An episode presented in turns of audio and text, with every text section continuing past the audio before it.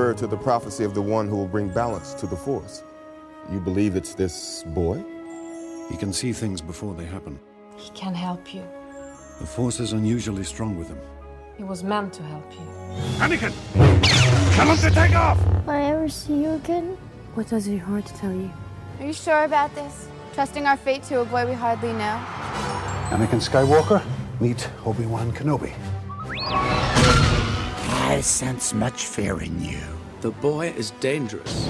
They all sense it. Why can't you? Fear is the path to the dark side. Fear leads to anger. Anger leads to hate. Hate leads to suffering.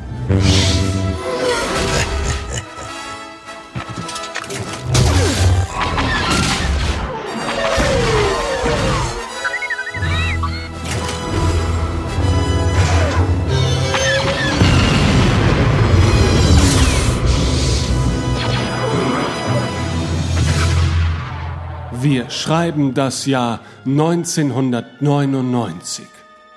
14 Jahre sind vergangen, seitdem das Star Wars Kinouniversum seinen letzten Höhepunkt feiern durfte. Evox, Kampf um Endor. Nur zwei Jahre zuvor, nämlich 1997, durfte sich das Fandom im Schlamm der Special Edition suhlen und sich Actionfiguren kaufen, die nie wirklich wertvoll werden sollten. Doch all das sollte nur der Anfang von etwas viel Größerem sein. Star Wars Episode 1. Die dunkle Bedrohung feiert Premiere. Der erste Teil einer Trilogie rund um den Aufstieg und Fall des Anakin Skywalkers. Der Rest ist Geschichte. Vor allem ist es die Geschichte von uns Fans und einem Star Wars, das nie wieder so sein würde wie zuvor. Holy shit!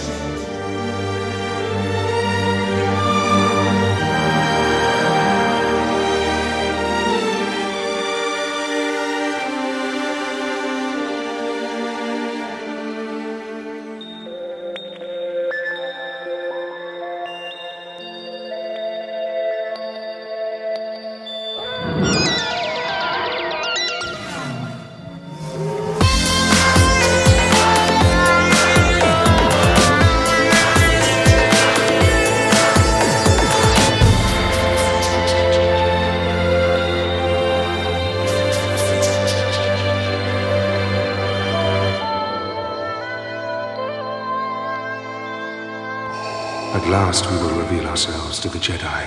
At last we will have revenge. Hallo und herzlich willkommen zur 59. Ausgabe von Radio Tatooine, dem 90er-artigsten Star Wars Podcast der gesamten Galaxis. Mein Name ist Backstreet Boy Ben und an meiner Seite begrüße ich Jane's Addiction Jörg. Hallo Jörg. Ja, hallo. Und The Cranberries Christoph. Hallo Christoph. Hallo. Hallo. Schön, dass ihr dabei seid. Nun, wir schreiben das Jahr 2019 und 2019 feiern wir das 20-jährige Jubiläum der Kinopremiere von Star Wars Episode 1, Die dunkle Bedrohung. Als Prequel zur eigentlichen Jubiläumsausgabe dieses Podcasts wollen wir heute über unser Fan-Dasein kurz vor dem Kinolaunch und unsere Emotionen nach Sichtung des Episode 1 Trailers sprechen. Wowie! Freut ihr euch schon darauf? Wahnsinnig. Also ich habe ja richtig Bock darauf. Ich muss sagen, ich freue mich jetzt schon seit zwei Jahren. Nein, halt, wir wollten das heute nicht als April-Scherz machen, oder? Nein, ausnahmsweise mal nicht. Darf ich mal ganz kurz was sagen, bevor wir zu, äh, zu Episode äh, 1 kommen? Ich äh, war ja nicht auf diesen, diese, dieses Intro vorbereitet. Und dieses Intro hat mich äh, an Stellen angefasst, an denen ich von einem Intro eigentlich nicht angefasst werden möchte. Ich bin extrem berührt, Ben. Wow. Muss ich auch sagen, also es war richtig, richtig schön. Wie ihr hört, Liebe durchflutet diesen Raum. Ach, sind wir nicht Sklaven der Star Wars Union? Und wir sind es gern. Und, äh, Und äh, ja, wir wollen heute ein bisschen darüber sinnieren, wie wir so unser Dasein als Star Wars-Fan in dieser spannenden Zeit durchlebt haben. Und äh, es ist ja mitunter auch ganz spannend, sich mal wieder daran zu, äh, zurück zu erinnern, wie das alles so war. Da waren wir noch, nämlich noch nicht so verkorkst, da waren wir noch kindlich, zumindest äh, Christoph und ich und Jörg, der zu diesem Zeitpunkt vielleicht schon unser frühreifer Vater gewesen hätte sein können, ja. äh, hatte natürlich auch seine ganz eigene Sicht auf die Dinge.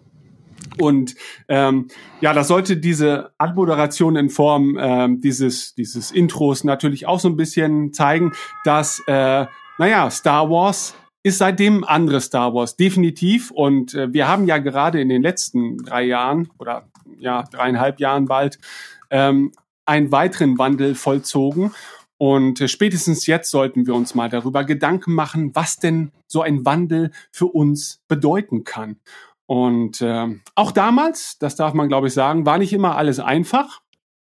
Aber heute denken wir da vielleicht etwas entspannter drüber.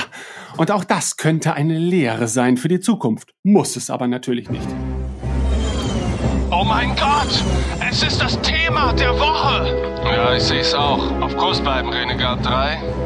Bevor wir einfach uns frei diesen Gedanken hingeben, äh, sollte man vielleicht mal einordnen können als Zuhörer, äh, wie alt wir alle drei sind, damit wir ungefähr mal ähm, an den Tag legen, ja, in was für der emotionalen Gemütslage wir uns auch körperlich und seelisch und, und, und privat befunden haben, 1998, 99 so um den Dreh rum. Also ich sag mal so, ich war 16. Warst du süße 16?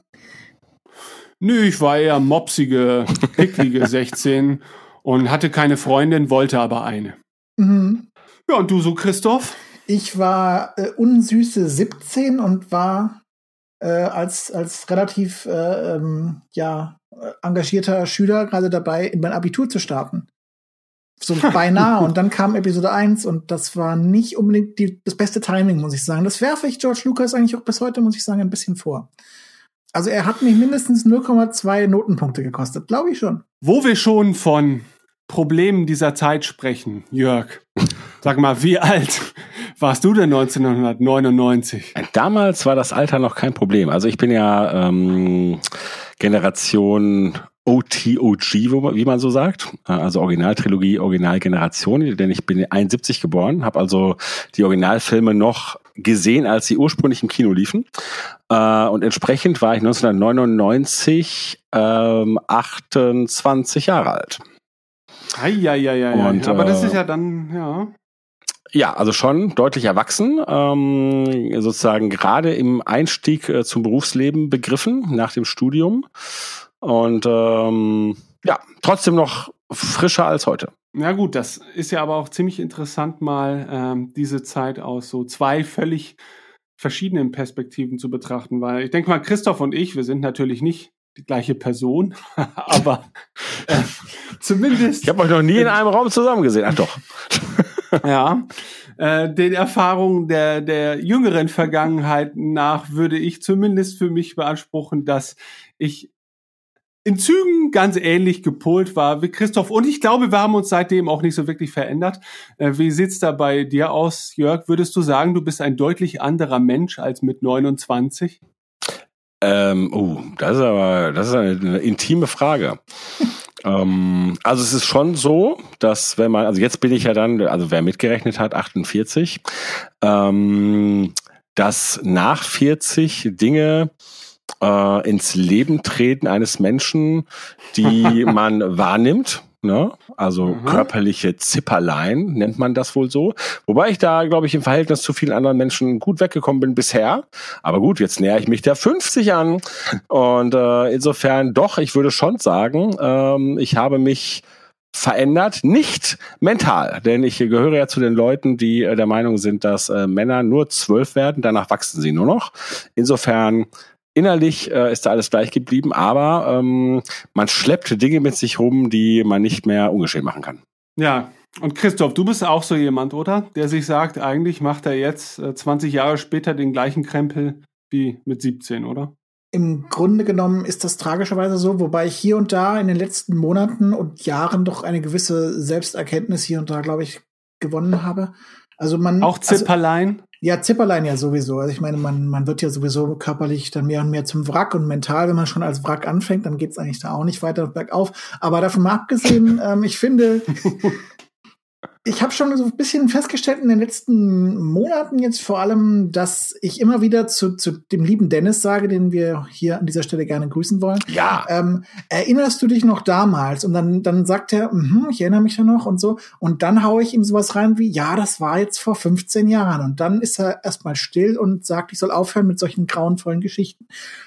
Also insofern, das Alter irgendwie es hat sich noch nicht eingestellt, geistig sowieso nicht, die Reife ist noch lange nicht da. Aber davon mal abgesehen, äh, irgendwie die Zeit verfliegt doch. Das ist erstaunlich. Also es ist irgendwie komisch, das am eigenen Leibe mal zu erfahren. Und ich möchte an dieser Stelle auch mal anmerken, ich finde, das ist ein Problem, was man damals im Geschichtsunterricht hatte. Wenn da irgendjemand was gesagt hat, ja, jetzt dieser Krieg dauerte sieben Jahre, hat man sich als Kind doch eigentlich gesagt, ja, das sagt mir jetzt mal gar nichts. Aber heute würde man doch sagen, wenn man das so auf sein Lebensalter runterrechnet, kann man das eher einordnen und sagen, ach so, naja, das war jetzt aber doch kurz oder das war ja doch schon lang. Und insofern, das ist doch immer eine Erkenntnis, die man mit zunehmendem Alter dann nach und nach in sich aufsaugen kann.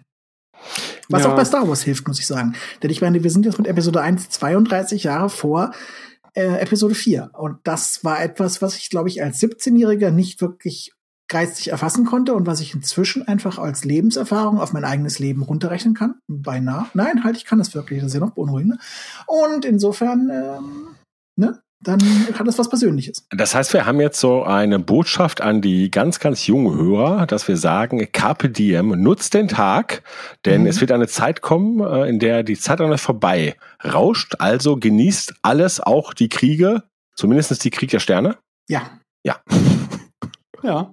Ich möchte dazu noch äh, anmerken, dass ich ja in Vorbereitung auf diesen Podcast, um mich mental wieder in diese Zeit zu versetzen, auch sehr viel Musik aus diesem Zeitraum gehört habe.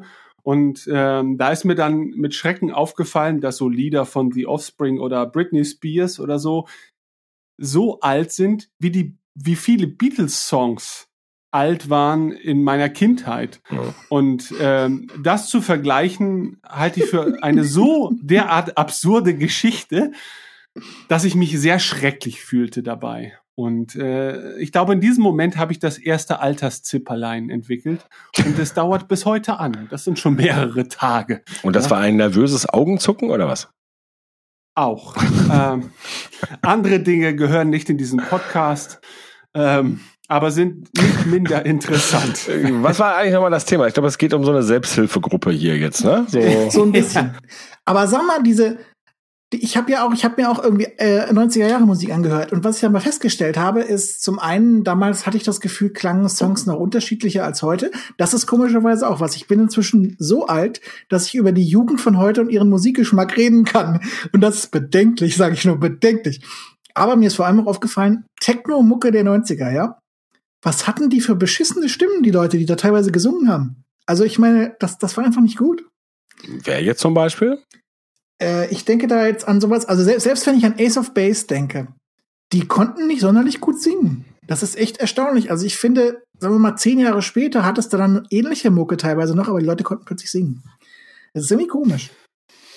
Hm. Ja, weiß ich nicht. Also gut, mein musikalischer, ja. äh, das lag in anderen Bereichen. Ich meine, ich habe das schon mal gehört, Ace of Base. Waren das die mit All What She Wants is All What She Wants is Another Baby? Genau. Ja, genau. Ja. ja. Äh, aber, aber auch sowas wie Magic Affair oder sowas. Oh. Hallo. Ich grüße hier mal alle Kinder in den 90ern, die jetzt gerade irgendwelche Flashbacks entwickeln. Hallo. Ja, okay, diese ganzen Euro-Dance-Dinger, die da genau. auch noch aufkamen in der Zeit, das, wenn das waren Rapper, die nicht rappen konnten und yep. Tänzerinnen, die nicht wirklich tanzen konnten und Sängerinnen, die nicht wirklich singen konnten. Aber irgendwie war das, glaube ich, auch so ein bisschen die Formel, oder? Ja gut, aber ähm. es ging schon ins Ohr. Also als ich da so meine YouTube-Playliste mir runtergehört habe und immer wieder dachte, ach nee, kennst du ja, ach nee, kennst du ja auch, ach Gott, war das ja schon alt. Das war, also es ging nach wie vor ins Ohr und ich dachte mir, oh Gott, was das für Erinnerungen weckt. Wie okay. übrigens auch der Episode 1 Trailer. Ja, waren wir denn alle zu diesem Zeitpunkt schon aktive Star Wars Fans? Also ich für meinen Teil kann sagen, ja. Ja, also ne, äh, wie gesagt, ich bin ähm, aufgewachsen, äh, als es tatsächlich, also ich kann mich an eine Zeit erinnern, in der es auf dieser Welt kein Star Wars gab. Das war zwar dann nur sehr kurz, denn als dann halt Star Wars äh, in diese Welt trat. Da war ich, oh gut, als es in Amerika kam, da war ich dann ja sechs, aber ich habe das dann ja erst ein bisschen später wahrgenommen. Also sozusagen, als man wirklich anfängt, ähm, als Kind wahrzunehmen, okay, da gibt es eine Welt da draußen. Äh, da brach dann sozusagen Star Wars ein, äh, aber äh, bin dann sozusagen ziemlich äh, schnell Fan fast der ersten Stunde sozusagen geworden und habe das dann ja äh, als Kind extrem gelebt, so wie man es vielleicht auch wirklich nur als Kind leben und lieben kann ähm, mhm. und hatte dann passend zum dunklen Zeitalter nach der Originaltrilogie, äh, das war ja dann so diese Phase, in der man sich vielleicht relativ natürlich gar nicht so sehr für Filme interessiert, sondern für das Leben und das andere Geschlecht und solche Dinge. Äh, insofern passte es, dass Star Wars sozusagen eine Pause machte. Äh, und ähm, Star Wars kam zurück, als ich sozusagen meine Hörner abgestoßen hatte und dachte, jetzt kann ich mich auch mal wieder um sowas kümmern. Also das war perfekt. Ja. Also ich glaube ja, dass Star Wars meine zwischenmenschliche Entwicklung deutlich zurückgehalten hat, weil es mich ja. genau in dieser Phase erwischt hat, wo ich mich hätte entwickeln sollen. Ähm, aber wart ihr denn auch mit anderen Fans zu diesem Zeitpunkt schon in irgendeiner Art und Weise vernetzt? Ich meine, so Internet war ja schon ein Thema, wenn auch natürlich kleiner, als es heute der Fall ist.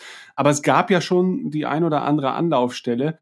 Ähm, war das da für euch auch in diesem Umfeld schon Thema, um sich weiter mit der Materie zu befassen oder war das noch, war das noch zu weit weg? Also bei mir war es ja so, ich bin ja sowieso Spätentwickler in jeder Beziehung und ähm, 1996 bin ich überhaupt erstmal auf, darauf aufmerksam geworden, dass es Star Wars gibt. Ich verstehe nach wie vor halt nicht, wie das passieren konnte, weil ich weiß nicht, was vorher alles falsch gelaufen ist, aber okay. Das muss so äh, einiges gewesen sein, Christoph. Ja, ich glaube eigentlich auch. Was hinterher lief, war auch nicht besser. Aber dann kam irgendwie die Special Edition und die hat dann richtig reingehauen. Und dann kamen zwei Jahre des äh, äh leidenschaftlichen Star Wars-Konsums, in dem ich eigentlich, glaube ich, fast alles an Star Wars aufgesogen habe, was ich finden konnte. Und das hing immer davon ab, was die Bahnhofs, äh, der Bahnhofsbuchladen gerade hatte. Ähm, und das, das war teilweise recht viel und teilweise waren, entstanden komische Lücken. Aber ähm, so andere Fans waren eigentlich also die Vorstellung, dass es andere Fans geben konnte, war nicht ganz realistisch absehbar zu diesem Zeitpunkt. Noch dazu im Wilden Osten, der, glaube ich, Star Wars technisch erst so mit den Prequels tatsächlich aufgewacht ist. So, so ging es mir eigentlich auch. Also ich war, was mein Star Wars-Ding anging, schon eher so ein Alleini. Also ich kannte, also ich hatte schon Freunde, würde ich zumindest jetzt mal behaupten, ähm, aber von denen auch einige Star Wars schon mochten, aber das so wirklich als Hobby oder Leidenschaft betrieben hat das von denen keiner. Zumindest, ich glaube, ich habe mich denen gegenüber vielleicht auch gar nicht so offenbart, wie ich es heutzutage tun würde. Ähm, und vielleicht wirkt auch vieles im Rückblick erst extremer, als es vielleicht bei anderen Kindern der Fall war. Also ich glaube, es gab schon eine Phase, in dem so jeder Durchschnittsjunge entweder mal auf Star Wars oder He-Man oder so ein Krempel stand oder Turtles, weil das halt gerade so da war. Ähm, und man ja auch ein bisschen das gefressen hat, was einem die Medien auch serviert haben. Und deswegen kam ich in der Phase meines Lebens an Star Wars gar nicht vorbei. Ähm, aber ich fand es eigentlich ganz schön, weil die OT war noch nicht so alt, dass es wirklich out war. Ähm, und es gab viel Material, viel Spielzeug. Und die Musik war auch schon relativ früh etwas, was mich immer wieder am Ball gehalten hat. Also ich hatte schon relativ früh mal so eine Soundtrack-LP.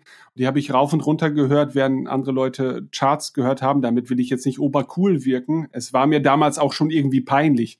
Aber ich stand da halt mega drauf und habe halt meine eigenen Hörspiele gebaut im Star Wars-Universum. Total bekackt und schlecht und dümmlich. Aber irgendwie war das so ein, es würde behaupten, es verging kaum ein Tag über eine lange Zeit, in dem ich mich nicht in irgendeiner Art und Weise mit Star Wars befasst habe, in dem es mir aber völlig egal war, ob jemand anders das auch getan hat. Also es war mein Rückzugsort vor der schrecklichen, bedrohlichen Welt, die von mir soziale Interaktion verlangte kann ich nachvollziehen. Bei mir war es dann schon Jedi Knight. Das kam dann glücklicherweise praktisch, glaube ich, genau zur Special Edition raus. Ne? 1997, glaube ich, Anfang. Und darin konnte man sich großartig verlieren. Und in Rebellion natürlich auch, nachdem man das 400 Seiten Dings gelesen hatte. Ja, der jemand, als der sich äh, jemand als jemand, ja. der sich 1999 vermutlich sowohl sozial als auch körperlich mit anderen Menschen auseinandergesetzt hat, in der ein oder anderen Weise, ähm, konntest dich ja vielleicht nicht ganz so in dein Kokon zurückziehen und hast ja dennoch deine Leidenschaft irgendwie ausgelebt. Vielleicht ja auch etwas, naja, etwas kommunikativer, als, als wir das getan haben, oder nicht? Mm, nee, tatsächlich 99 glaube ich auch noch nicht. Also ähm, ich meine, es war halt bei mir auch so, als dann, sag ich mal, Star Wars so Anfang der 90er wieder durchstartete, dass ich halt auch wieder in Star Wars einstieg und ähm, ja, auch nochmal, also es wirklich wieder richtig reaktiviert wurde und ähm, ich äh, erst da dann, ich sag mal, anfing ernsthaft auch zum Beispiel äh, Dinge zu sammeln und so weiter, um mich in manche Dinge so richtig reinzuknien. Ähm, und als dann Episode 1 am Horizont zu erahnen war. Und wir reden, ich meine, wir haben jetzt die ganze Zeit von 99 geredet, aber tatsächlich war es ja, ging es ja schon ein bisschen eher los und der Teaser war ja 98. Da hatte ich zum Beispiel äh, noch kein Internet zur Verfügung. Ne? Äh, mhm. Zu dem Zeitpunkt habe ich noch studiert. Da gab es tatsächlich die Möglichkeit an der Uni dann, und das war damals so richtig, uh, war, war was Besonderes. Ne? Es gab ganz wenige Möglichkeiten, äh, dass man an Rechner konnte und ins Internet konnte. Man musste da vorher dann ne, so eine Art Internetführerschein machen und dann wurde man richtig dort eingewiesen und dann durfte man irgendwie eine Stunde oder so. Äh, und dann saß auch irgendwo noch irgendwo eine, so eine Bibliotheksaufsicht, ne, die gut einem im besten Falle helfen konnte, aber vielleicht auch so schaute, was man da machte. Ähm, und ehrlich gesagt, selbst da war es so, dass ich, obwohl, wie gesagt, das die Phase war, in der ich schon wieder total auf Star Wars war, im Internet gar nicht nach Star Wars gesucht habe. Ähm, und das war tatsächlich dann erst so, also ich habe dann 99 meinen eigenen Internetzugang bekommen und war dann, weil ich halt auch schon langjährig wirklich ein Filmfan war, äh, habe ich mich mit so Film-Communities äh, kurz geschlossen. Und da äh, entstand dann halt ein breiter Austausch zum Thema Film und auch zu Star Wars. Ähm, aber ansonsten war es bezüglich des Star Wars Fandoms ähm, so wie bei euch. Ich hatte halt in meinem Freundeskreis Casual äh, Star Wars Fans, äh, mit denen man sich schon auch ein bisschen nerdig darüber unterhalten konnte, aber ähm, nee, nicht wirklich ähm, ja, auf so einer Ebene, wie wir es jetzt hier bei solchen Podcasts machen. Wie habt ihr denn dann überhaupt das erste Mal davon erfahren, dass äh, es so etwas wie Prequels geben soll? Ähm, witzigerweise habe ich davon erfahren, als ich ähm, an Silvesterabend, also das heißt am Silvesternachmittag des Jahres 1998 im Kino saß, um Star Trek der Aufstand zu gucken. Und dann lief da da, dann begann da irgendwie so ein, so ein Trailer und ich dachte mir nichts Böses und dann dachte ich mir, hm, die Musik kommt doch irgendwie bekannt vor und das ist so ein Wüstenplanet, das ist irgendwie auch ein bisschen komisch. Und dann brach es plötzlich los und ich saß die ganze Zeit irgendwie da und war höchst traumatisiert davon, dass da ein Star Wars Trailer läuft. Ähm, und danach waren die folgenden acht Monate ein traumatisches, faszinierendes, erweckendes Erlebnis. Das ist ja echt irre. Du wusstest nicht, dass da was in der ich Mache ist. Ich hatte keinen Schimmer. irre. Sag mal, Jörg, kannst du dich erinnern, ähm, in welchem Zeitraum das offizielle Magazin, also das Star Wars, das offizielle Magazin, damals begonnen hat, irgendwie über die Prequels zu berichten? war das 98 oder war das doch schon früher? Äh, also 98 war es definitiv schon. Ähm, ja. Aber also gut, die Frage ist jetzt, was bedeutet berichten? Denn äh, also ich, ich springe noch mal zurück. Ne? Also in meinem Fall ist das ja so, dass ich mich mit dem Thema Prequels auseinandergesetzt habe, ähm, geht ja zurück auf die Zeiten von The Empire Strikes Back. Denn ähm, mit äh, Imperium schlicht zurück hatten wir äh, den Moment, wo die Episoden äh, in den äh, Lauftexten eingefügt wurden, also die, äh, die Episoden Ziffern. Na, also Imperium schließt zurück war ja dann äh, Episode 5. Äh, und da hatte man sich ja schon gefragt, was ist da los? Und wie gesagt, äh, schon als jemand, der sich damals halt Filmmagazine gekauft hat und irgendwelche Science-Fiction-Fanscience oder so, ähm, oder sogar dann irgendwann halt die Starlog, was ein ähm, das Science-Fiction-Magazin aus Amerika war, was man dann auch nur so über den Bahnhofsbuchhandel beziehen konnte, dann halt ähm, sich dann auch mit Interviews mit George Lucas oder so auseinandergesetzt hat. Da kam dann ja irgendwann tatsächlich diese Information, ach so, das ist jetzt so als drei Trilogien konzipiert äh, und die Originaltrilogie ist sozusagen diese mittlere Trilogie und danach, und das sagte George Lucas ab diesem Zeitpunkt so ungefähr, ähm, würde er dann erstmal diese äh, Vorgeschichte erzählen. Und seitdem hatte ich das in meinem Kopf. Ähm, das war nicht bei, also zumindest bei Casual-Fans war das nicht so, obwohl die sich auch ein bisschen drüber gewundert haben, was ist da los mit diesen komischen Ziffern. Äh, haben die immer so gedacht, äh, ach ja, es wäre ja mal schön, wenn es weitere Star Wars-Filme geben würde und haben dann direkt eher so in Richtung äh, habe ich gerade Sequels gesagt? Ich meinte natürlich eigentlich Prequels. Äh, die haben dann halt eher in Richtung Sequels gedacht. Ne? Äh, wie, wann geht das denn weiter mit Luke Skywalker? Ähm, ich hatte tatsächlich immer schon so diese Frage, oh, da soll eigentlich ja doch diese Vorgeschichte kommen. Ähm, und ich sag mal, nach, äh, das, nach Rückkehr der Jedi-Ritter habe ich halt dann direkt drauf gewartet. Und es ist so, wenn man so jung ist, ähm, dann ist es ja noch so, dass die Zeit noch nicht so schnell vergeht. Und da war es dann so, dass ich nach jedem Jahr dachte, oh, da kommt ja immer noch nichts. und mhm. ähm, nach ein paar Jahren, und wie gesagt, nach ähm, Rückkehr der jedi kam halt eine dunkle Zeit, wo wir halt ne, nicht viel bis gar kein Star Wars hatten, habe ich immer gedacht, okay, das hat sich erledigt. Da, da kommt auch nichts mehr.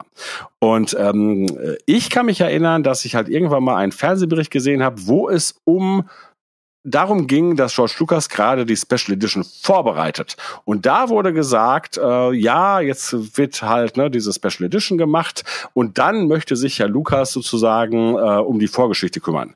Äh, wo ich so dachte, oh, zum ersten Mal, das war also bei mir, äh, zum ersten Mal, dass ich tatsächlich mal wieder was von George Lucas hörte, der ähm, ja, darüber sprach, wobei er immer wieder in Magazinen mal fallen lassen hat, dass er es ja mal irgendwann kommen könnte. Aber wie gesagt, ne, das hat so lange gedauert, dass man das gar nicht unbedingt glaubte. Mm, und da würde ich halt sagen, dass halt zumindest beim im offiziellen Magazin halt auch im Zusammenhang mit der Berichterstattung über die Special Edition schon langsam angefangen wurde, darüber zu reden. Weil bei der Special Edition war ja schon Rick McCallum, ähm, der Produzent der, der mh, mm, Prequels, mit an Bord. Und da wurde dann irgendwann zumindest schon mal kundgetan, dass es, mh, dass man Ausschau hält nach Drehorten.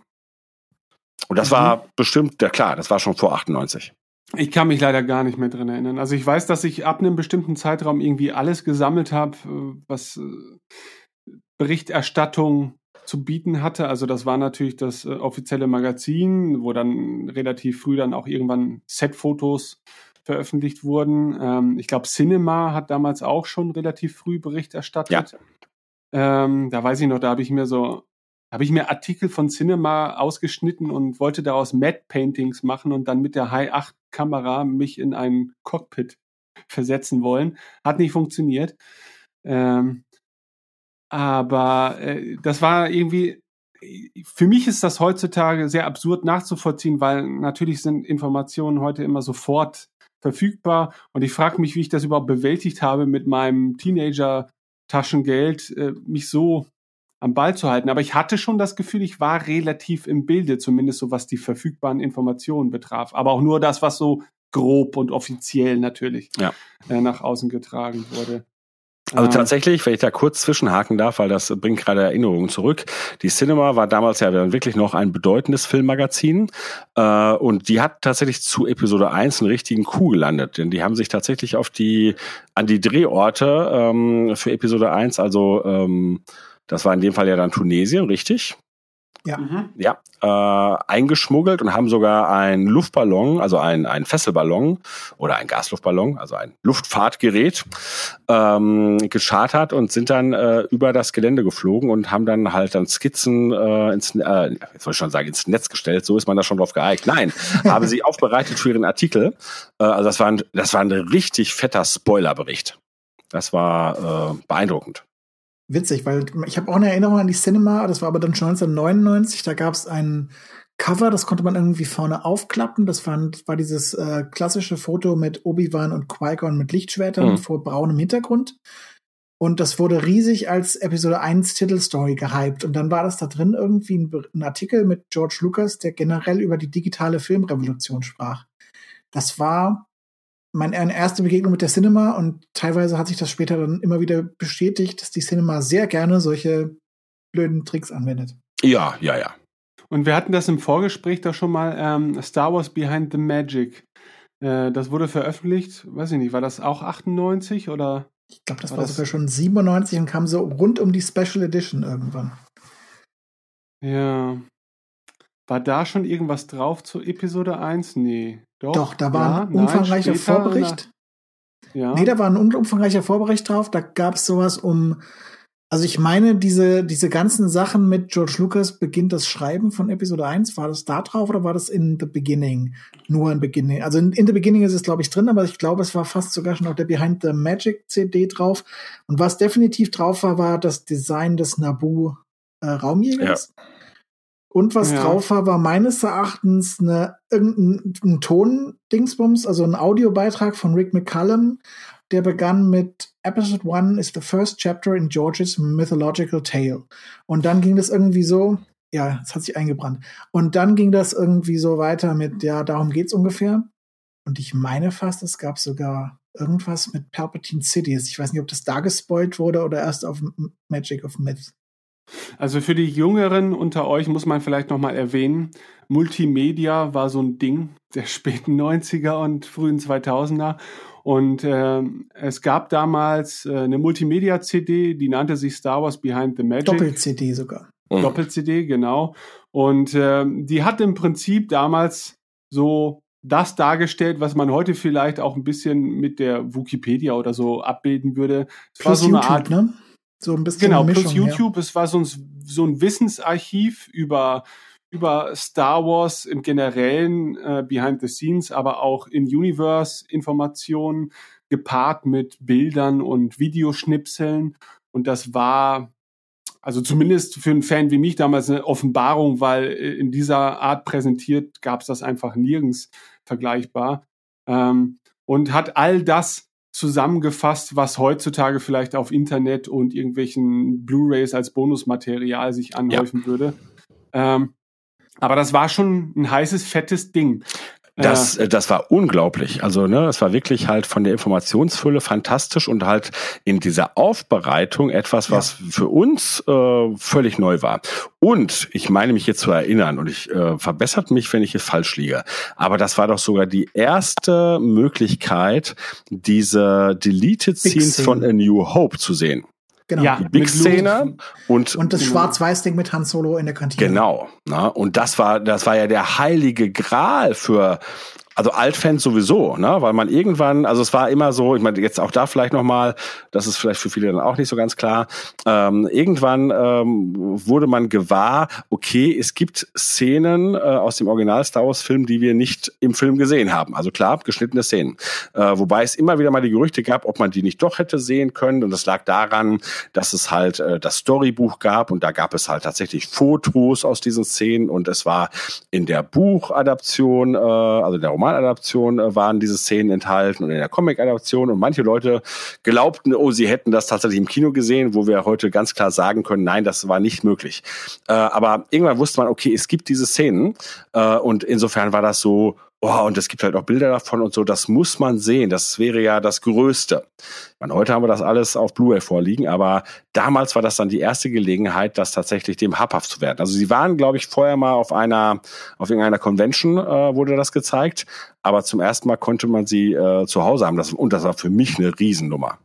Ja, und das Was war auch noch ein vielleicht sagen Vergleich bei sehr guter Qualität. Nee, und ich weiß noch, das war ohne Ton und mit diesem Projektorrattern so als äh, Sounduntermalung, oder? Ja. Nee, die Big-Szene war mit Ton. Ähm, dass, äh, die, es gibt diese allererste Szene, die, die sozusagen das Intro mit Luke ist. Da steht er an so einem ah. Wasserevaporator und da wurde kein Ton aufgenommen. Deshalb gibt's den nicht. Äh, und für Leute, die ja später irgendwie eingebaut haben, also zum Beispiel Bernd Dötzer hat das ja auch eingebaut, der hat dann an der Stelle die ähm, Tonaufnahmen aus dem Radiodrama, weil da ist das auch enthalten. Und das kann man ganz gut sozusagen kombinieren. Was man auch noch sagen sollte zu der Behind the Magic Sache, sie hat meines Erachtens auch so ein bisschen dazu beigetragen, dass die Romane und Comics des 90er EUs als gleichberechtigtes Baus als gleichberechtigter Baustein dieses Universums wahrgenommen wurden, weil eigentlich in den also heutzutage, wenn man auf Wikipedia geht, hat man den Legends-Bereich, man hat den Kanon-Bereich und das ist relativ klar getrennt äh, damals war das irgendwie meines Erachtens auf der Behind the Magic CD erstmals komplett zusammen und eine mhm. Einheit mhm. und wurde völlig gleichberechtigt behandelt. Und man hatte irgendwie nie das Gefühl, das sind unterschiedliche Kanonebenen oder sonst irgendwas, sondern man hat es irgendwie alles als bare Münze genommen. Und das hat zumindest bei mir dafür gesorgt, dass ich auch gewisse Erwartungen an die Prequels dann hatte, die einfach aufbauten auf EU-Material, weil, weil das irgendwie so wirkte, als wäre das alles aus einem Guss. Ja, ah, okay. vielleicht diese Diskussion darum war ähm, zu diesem Zeitpunkt vielleicht ja noch gar nicht so bewusst. Wobei ähm, ich so diese, dieses EU schon damals wahrgenommen habe, als das, das ist alles Teil von etwas, das dann offiziell auch stimmt und so passiert ist. Und deswegen reizt mich das noch mal besonders, weil ich einfach irgendwie offizieller in dieses Universum eintauchen darf und mir vorstellen kann, was für tolle Abenteuer Luke und Leia und Han so er erlebt haben. Und irgendwie war das dann noch mal ein bisschen was anderes als so eine typische, ja gut, es war ja auch, es gab ja vergleichbar auch gar nicht so viel. Ne? Also es gibt ja nicht so viele Franchises, die sich durch so viele Drittverwertungen ähm, auszeichnen wie, wie Star Wars in Form von Geschichten. Ich hatte noch so ein paar Indiana Jones Bücher, ähm, die dann das Filmuniversum vergrößerten, aber mir war da zu diesem Zeitpunkt war es für mich schon was sehr Besonderes. Definitiv. Ich meine, diese Diskussion, die kam meines Erachtens auch erst auf, als so Einzelheiten langsam über den Beginn der Klonkriege dann also eigentlich schon Richtung Episode 2 hinkamen und dann irgendwie deutlich wurde, gewisse Sachen, die man jetzt erwartet hätte, passieren nicht. Und dann ja. meines Erachtens startete diese, diese Diskussion über den, die Wertigkeit des EU erst so richtig durch. Aber meines Erachtens mit, mit Behind the Magic war eben das da erstmal eine völlig klare Sache. Das ist alles eins und alles gehört zusammen und alles passt wunderbar beieinander und so. Ja. Also zumindest wurde es da wirklich ähm, auch Timeline-mäßig äh, sehr gut aufgearbeitet. Ne? Äh, also ich, ich meine, es war im Prinzip so, dass hm, moderne, äh, es gab ja halt auch schon zur Originaltrilogie Comics und Bücher oder so, aber da war das halt so typisches Spin-off-Material. Da hat man jetzt nicht äh, über eine Kontinuität oder so geredet. Aber ne, äh, ab 1991, als die Swan-Trilogie startete, äh, da äh, fing er an, äh, hat Lucasfilm sozusagen nach und nach da wirklich halt das verzahnt. Äh, und äh, es, wurde, es war ja, ja verzahnt. und es war ja auch so, dass äh, die Thrawn-Trilogie tatsächlich so vermarktet wurde. Das ist die dritte Trilogie. Ja. Äh, danach folgten dann diverse andere Trilogien und, und, und, und jede Menge Comics und Bücher und so. Ähm, und, ähm, und äh, gut, da weiß ich dann auch nicht, ob es da vielleicht dann auch schon in der Frühphase des Internets was gab oder so, keine Ahnung. Ähm, aber diese, diese CD-ROM äh, hat das dann tatsächlich zum ersten Mal in einer Weise präsentiert, dass man dachte, uh, es geht hier um eine große Historie. Na, und es war ja halt auch so, es gab zu diesem Zeitpunkt dann ja auch schon ähm, ne, die, die alten Geschichten der Jedi und, ne, wie gesagt, die ne, Sachen, die nach Post-Endor spielten, äh, nach Post-Endor, also die Post-Endor-Geschichten. Ähm, ja, also da hatte man schon wirklich das Gefühl, oh, das ist eine, eine Ära-umspannende Geschichte. Und auch da spielt natürlich dann Episode 1 hinein mit dem Namen Coruscant, wo man ja. dann nochmal dachte, ah ja klar, das passt doch alles zusammen, das ist alles eins und das also es war ein, ein sehr wohlfühliges Erlebnis, dann da irgendwie so reinzustarten, muss ich sagen. Stimmt. Und ähm, jetzt, wo du das sagst, ne, wo solche Sachen wieder aufgegriffen wurden, ähm, es gab ja auch Bereiche, die, wenn man sich halt intensiv ähm, mit den Hintergründen beschäftigt hatte, wo man auch dachte, oh, jetzt, jetzt schließt sich der Kreis wirklich. Äh, also ich hatte halt ähm, damals zur Originaltrilogie natürlich mir dann auch irgendwann das Buch zum Film geholt. Mm, und äh, da stand ja auch drauf, der Autor ist George Lucas, wo wir dann irgendwann halt erfahren haben, nee, gut, das ne, hat tatsächlich dann äh, Alan Dean Foster geschrieben und George Lucas Name wurde dafür verwendet, weil es natürlich nach der, nach dem Drehbuch von George Lucas entstanden ist. Aber eben weil es auf diesem Drehbuch basierte, waren tatsächlich Dinge in diesem in dieser Romanadaption enthalten, die wir im Film nicht sahen. Unter anderem ein Prolog, nämlich äh, das Journal of the Wills. Äh, und da wird tatsächlich dann halt schon beschrieben, was vor der Originaltrilogie passierte. Ne, dass es da diesen ähm, Palpatine gab und äh, ne, und, und diverse andere Dinge. Ähm, und das hatte man dann schon, wenn man sich halt, ne, und so war ich halt, ne, alles, was irgendwie, huch, das kenne ich ja gar nicht, das war im, im Film nicht oder so, das hatte für mich eine Bedeutung. Und das war nicht in allen Bereichen so, denn halt in Comics, da wurde halt einfach auch manchmal einfach nur irgendwas erzählt. Es gab zum Beispiel halt auch Marvel-Comics, die tatsächlich, wo Ben Kenobi über die alte Zeit der Jedi mal eine Geschichte erzählt und das war weder mit Lukas abgesprochen, noch hat es dann wirklich, wurde es irgendwann später aufgegriffen. Aber das Journal of the Wills stammte tatsächlich ja aus, aus Ideen von George Lucas. Und auch andere ähm, kleine Elemente in diesem Roman, weil auch dort wird bereits Darth Vader als dunkler Lord der Thys äh, benannt. Wo man auch schon mal dachte, kam im Film nicht vor. Und was ist denn das jetzt? Ein, ein dunkler Lord der Sith, was soll das sein? Ähm, und als dann das moderne EU mit der Thrawn-Trilogie startete, kamen dann halt auch irgendwann die Dark Horse Comics und da gab es dann halt die Tales of the Jedi, also Comics, die in Tausende von Jahren äh, vor der Originaltrilogie spielten und da gab es dann auch tatsächlich die Sith, die wurden aufgegriffen als die als die Gegenspieler der Jedi. Äh, das fand ich damals schon toll, Hab gedacht, uh, ne, ähm, spannend.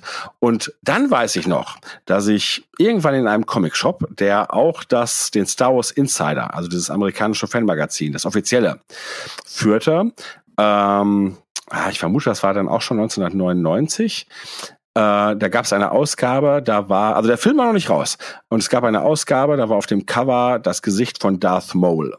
Und das Ding habe ich mir gekauft. Also zum ersten, also zum einen total perplex, dass es eine weitere Figur gab mit dem Namen Darth, also mit diesem Titel. Mhm. Ähm, und dann las ich, das ist ein Cis.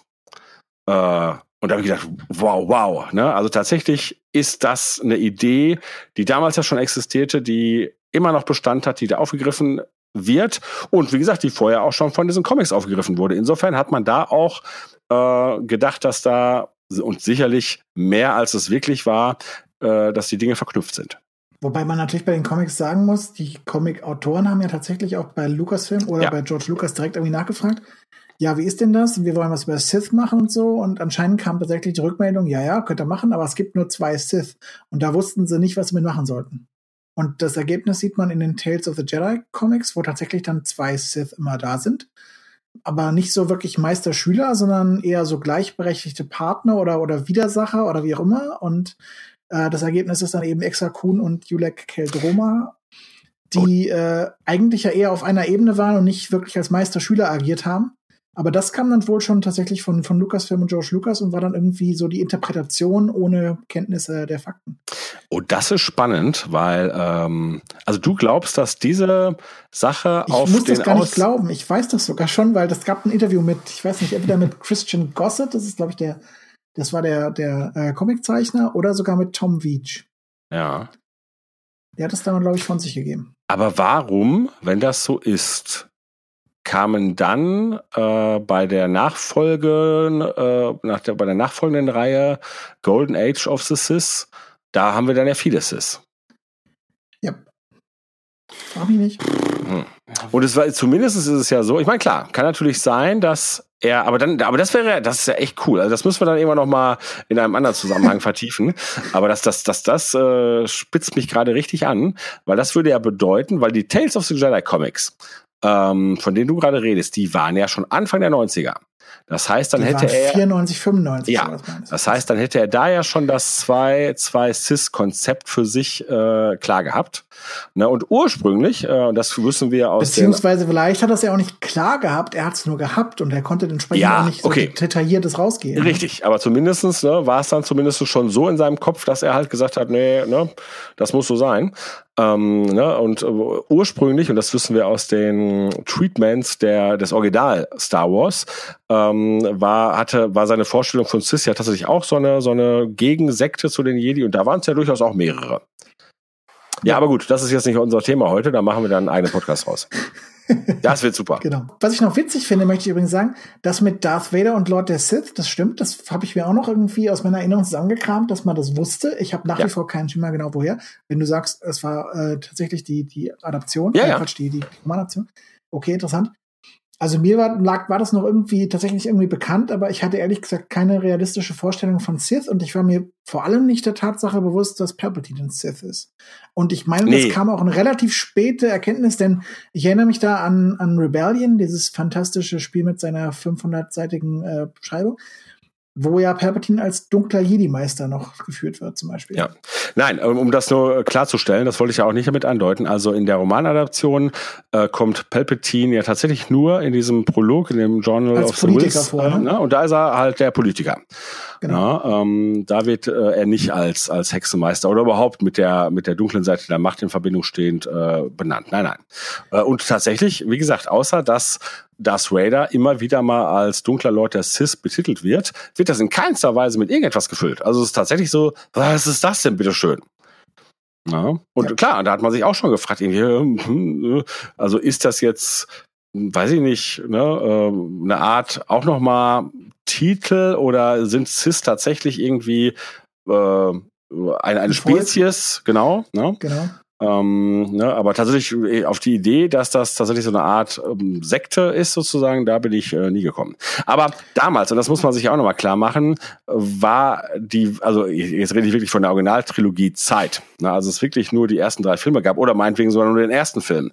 Da wusste man ja gar nichts. Da hat man ja, ne, da musste man sich ja alles also da waren ja halt selbst so eine ähm, so ein Element wie, dass Ben Kenobi die Klonkriege erwähnt. Und das habe ich halt in einer der Clone Wars Episoden auch schon mal erwähnt. Da hat man sich ja gefragt, was meint der denn jetzt? Meint der wirklich Klone, so wie, und das muss man auch sagen, 1978 war das Thema Klonen noch nicht so im Allgemeinen bekannt. Ähm, ne? Also heute gibt's das Klonschaf Dolly und andere Klonexperimente. Also insofern wissen wir, was Klonen ist. Damals war das tatsächlich eher SF-Material. Ähm, und selbst wenn man das kannte, dann hat man sich das, okay, aber meint der wirklich jetzt Klonen? Oder bedeutet in dem Fall Klon was anderes? Ist das vielleicht auch nur eine Spezies oder irgendwie eine Truppeneinheit oder oder oder? Ähm, da blieben wir total im Dunkeln. Ja, also das habe ich als Kind auch nicht verstanden. Ja. Also ich, äh, ich, bin auch davon ausgegangen, dass Klon vielleicht ein Planet ist ja. oder ein Volk oder ähm, ja, aber gut, ähm, wie so vieles finde ich, äh, zeigt natürlich auch das, dass ähm, so viele grundsätzliche Elemente, ähm, wenn man die Zeit zurückblickt, immer mal schon wieder auftauchen und man durchaus den Eindruck gewinnt, dass Lukas äh, ja immer schon eine grobe Vorstellung von irgendetwas hatte, ähm, nichtsdestotrotz glaube ich, dass auch sehr viel spontanen Unfällen oder Ergüssen entsprungen ist, ja. äh, die sich dann möglichst gut äh, vielleicht dann auch in das einfügen ließen, was man vielleicht unbeabsichtigt vorher schon mal äh, in die Öffentlichkeit gebracht hat oder so. Und deswegen glaube ich zum Beispiel auch, dass wenn man jetzt so eine Storyline für einen Comic in Absprache mit Lucas damals gebracht hat, mag das ja auch durchaus der Fall gewesen sein, dass er an diesem Tag, in diesem Jahr äh, spontan gefragt wurde und sich dachte, ja, ja klar, das äh, kann man so machen. Ähm, und je näher sich, sage ich mal, er sich mit den Gedanken auch an einer großen neuen Geschichte äh, befand, desto ja, desto straffer wurden da natürlich auch die Zügel, was vielleicht Ideen von externen Autoren betrifft. Ne, und das erleben wir im Prinzip jetzt wieder, ne, dass äh, das ganze EU so ein bisschen an ganz vielen großen Dingen vorbeischlittern muss, weil man ja eigentlich die großen Sachen nicht so wirklich in so einem Buch erzählen möchte. Ne? Und äh, weiß ich nicht, ich habe da auch das Gefühl, dass so die, es gab den Zeitpunkt X und dann war es mit der Freiheit auch erstmal wieder ein bisschen vorbei. Da musste Wobei man sie das natürlich schon schön, sie haben, sie haben das aber schon schön umschifft damals, ne? wo sie dann angefangen haben, irgendwelche Comics zu machen, haben sie sich irgendwie einen Jedi XYZ ausgesucht. Damals war das ja Sessetin, glaube ich, ne? mit dem haben sie relativ viel gemacht. Moment, war das Cecity? Nee, das war Kia Dimundi, ne? Kia Dimundi. Hm. Genau, der durfte ja dann in den, in den Comics äh, rund um Episode 1 ziemliche coole Abenteuer erleben, die Episode 1 nicht weiter berührt haben und dann haben sie sich da ausgetobt. Äh, und das war unglaublich relevant für mich, weil es war so, ähm, der erste, also das war ja, ähm, Dark Horse brachte eine, eine Reihe raus, die sie einfach wieder nur mal Star Wars nannten, ne? ohne Untertitel. Eine fortlaufende, eine fortlaufende Reihe. Und sie begann mit einem kleinen, ähm, ich glaube vier Hefte umspannenden Handlungs Rahmen äh, mit Ki Adimundi und der war noch so, da hatten sie noch keine Ahnung, wie diese Prequel-Ära aussieht. Das merkt man ganz deutlich. Und als ich diese Geschichten so in der Hand hat, dachte ich, okay, das ist jetzt das neue Star Wars. Ja, okay. Geht, aber ne, da hat man auch so das Gefühl, naja, ne, weiß ich nicht, ne, eher billig. Äh, und nach dieser, nach dieser, nach diesem Einstieg hatten sie dann sozusagen Einblick. Und da durften sie dann auch, glaube ich, schon sehr frei sein oder hatten auch schon, haben gute Vorlagen bekommen. Denn es ging dann direkt weiter mit Ki Adimundi äh, in der, äh, in der nächsten Geschichte, äh, wie er dann nach Tatooine ähm, reist und dann halt auch äh, auf gewisse äh, Figuren trifft, die wir dann aus äh, Episode 1 kennen. Äh, und ab da wurde das richtig gut. Und ab da war es auch so, ich meine, jetzt greifen wir schon vor, aber ich sag's nur mal ganz, ganz, ganz kurz. Äh, ich, nach Episode 1 war ich ja halt auch ähm, zwiegespalten und habe so gedacht, oh, okay, mh, hm, da hat mir vieles von gefallen, aber vieles war auch so fraglich. Aber diese Comics, die dann halt die, den Zwischenraum zwischen Episode 1 und Episode 2 füllten, da war dann schon richtig viel interessantes Zeug dabei. Äh, und ich habe dann sozusagen in diesen drei Jahren äh, doch auch schon Prequels durch die Comics total positiv erlebt. Hm. Definitiv. Ja. Okay, wollen wir uns mal dem Tag nähern? Sagen wir mal, es war ein Freitag, im wunderschönen Jahr 1998. Und äh, ihr habt den Trailer das erste Mal wahrgenommen. Von Christoph wissen wir schon, es war im Kino. Ähm, drei Monate später, ja. Ja, das sagen wir mal. Es ist ein wunderbarer Freitag im Januar. Bin ich jetzt richtig? Ähm, Dezember, aber egal. Oh, ja. Na gut. äh, und äh, Jörg, bei dir war es im TV oder oder? Genau. Ähm, okay, äh, ja? Es war äh, ich der Fernseher dudelte im Hintergrund und ich bin ziemlich sicher, es war so eine Boulevardsendung, sowas wie TAF. Äh, ich glaube sogar, es war TAF. Ähm, und äh, plötzlich kündigte diese Sprecherin da an, dass man gleich den Teaser äh, ob sie es Teaser genannt hat, weiß ich nicht, aber ne, dass man das gleich zeigen würde zu, zu Episode 1, der, wenn ich mich nicht recht täusche, zu dem Zeitpunkt auch noch keinen Titel hatte, außer Episode 1. Äh, und ich war völlig elektrisiert, weil tatsächlich ich hatte nicht auf dem auf der Kette, obwohl ich halt wusste, oh, da der entsteht, dass das sozusagen jetzt schon so nahe gerückt war äh, und habe dann und damals ja für die Jungen von euch, es gab Videorekorder, äh, habe dann ganz schnell eine Kassette in diesen Videorekorder gehauen, äh, noch schnell festgestellt, okay, kann ich die bespielen äh, und habe das Ding dann angestellt und habe diesen Teaser mitgeschnitten äh, und habe den dann unendliche Male geschaut. Ich bin der Meinung, und da müsst ihr mir ein bisschen helfen, gab es 1998 schon die Apple-Trailer-Seite? Das weiß ich nicht. Ja, ich, also ich weiß nicht, ob es die Apple-Trailer-Seite direkt gab, aber es gab definitiv die Links von StarWars.com auf ja. eine unglaublich große Version. Ich glaube, die, die größte war irgendwie 540 Pixel mal 320, kann das sein? Und ich glaube, ja. die, die man sich wirklich runterladen konnte mit einem fantastischen 56K-Mode, wenn man Glück hatte, war dann, glaube ich, eher sowas in Richtung 200, 320 mal 240 Pixel oder sowas. Mhm. Und selbst das, das waren noch die Zeiten, in der man, in der man, in denen man äh, Quicktime-Player oder Real-Player brauchte, um sich solche Inhalte anzusehen, die aus dem ja. Internet runtergeladen wurden. Äh, und das ihr, hattet, ihr hattet schon Internetzugang zu der Zeit? Also ich meine, ich, ich hab's in der Schule sogar gemacht. Ich meine, ich glaube, oh. die erste Webseite, die ich in der Schule mir angeguckt habe, mal war StarWars.com und da gab's meines Erachtens irgendwie den Trailer und den habe ich mir irgendwie runtergeladen. Okay. Ja, ich hatte den Trailer auch digital. Also ich hatte stundenweises Internet, 30 Stunden im Monat. Mhm. Ähm, und äh, ich weiß auch, dass ich ihn selber mit so einem Download-Manager, sowas gab es damals schon, oder damals war es ja auch ja, genau. benötigter als heutzutage. Und so wahrscheinlich so einem Dialer, der einem die günstigste Verbindung oder so rausgesucht hat ähm, diesen Trailer schubweise runtergeladen hat und sich dann auch noch den QuickTime-Player runterladen musste, damit ich ihn überhaupt abspielen konnte. Aber äh, da bin ich mir ziemlich sicher, dass ich das nicht, also ich habe es erstmals im Kino gesehen, äh, um das jetzt auch noch mal ganz kurz zu erwähnen. Ähm, aber dann habe ich ihn rauf und runter geguckt auf dem PC. Und äh, dann habe ich natürlich meinen Ersteindruck gehabt von dem, was Star Wars künftig werden könnte, mhm. sein könnte. Es hat den ersten Denkanstoß geliefert. Und äh, da bin ich ja mal gespannt, äh, wie es euch unmittelbar nach Sichtung dieses Trailers ging.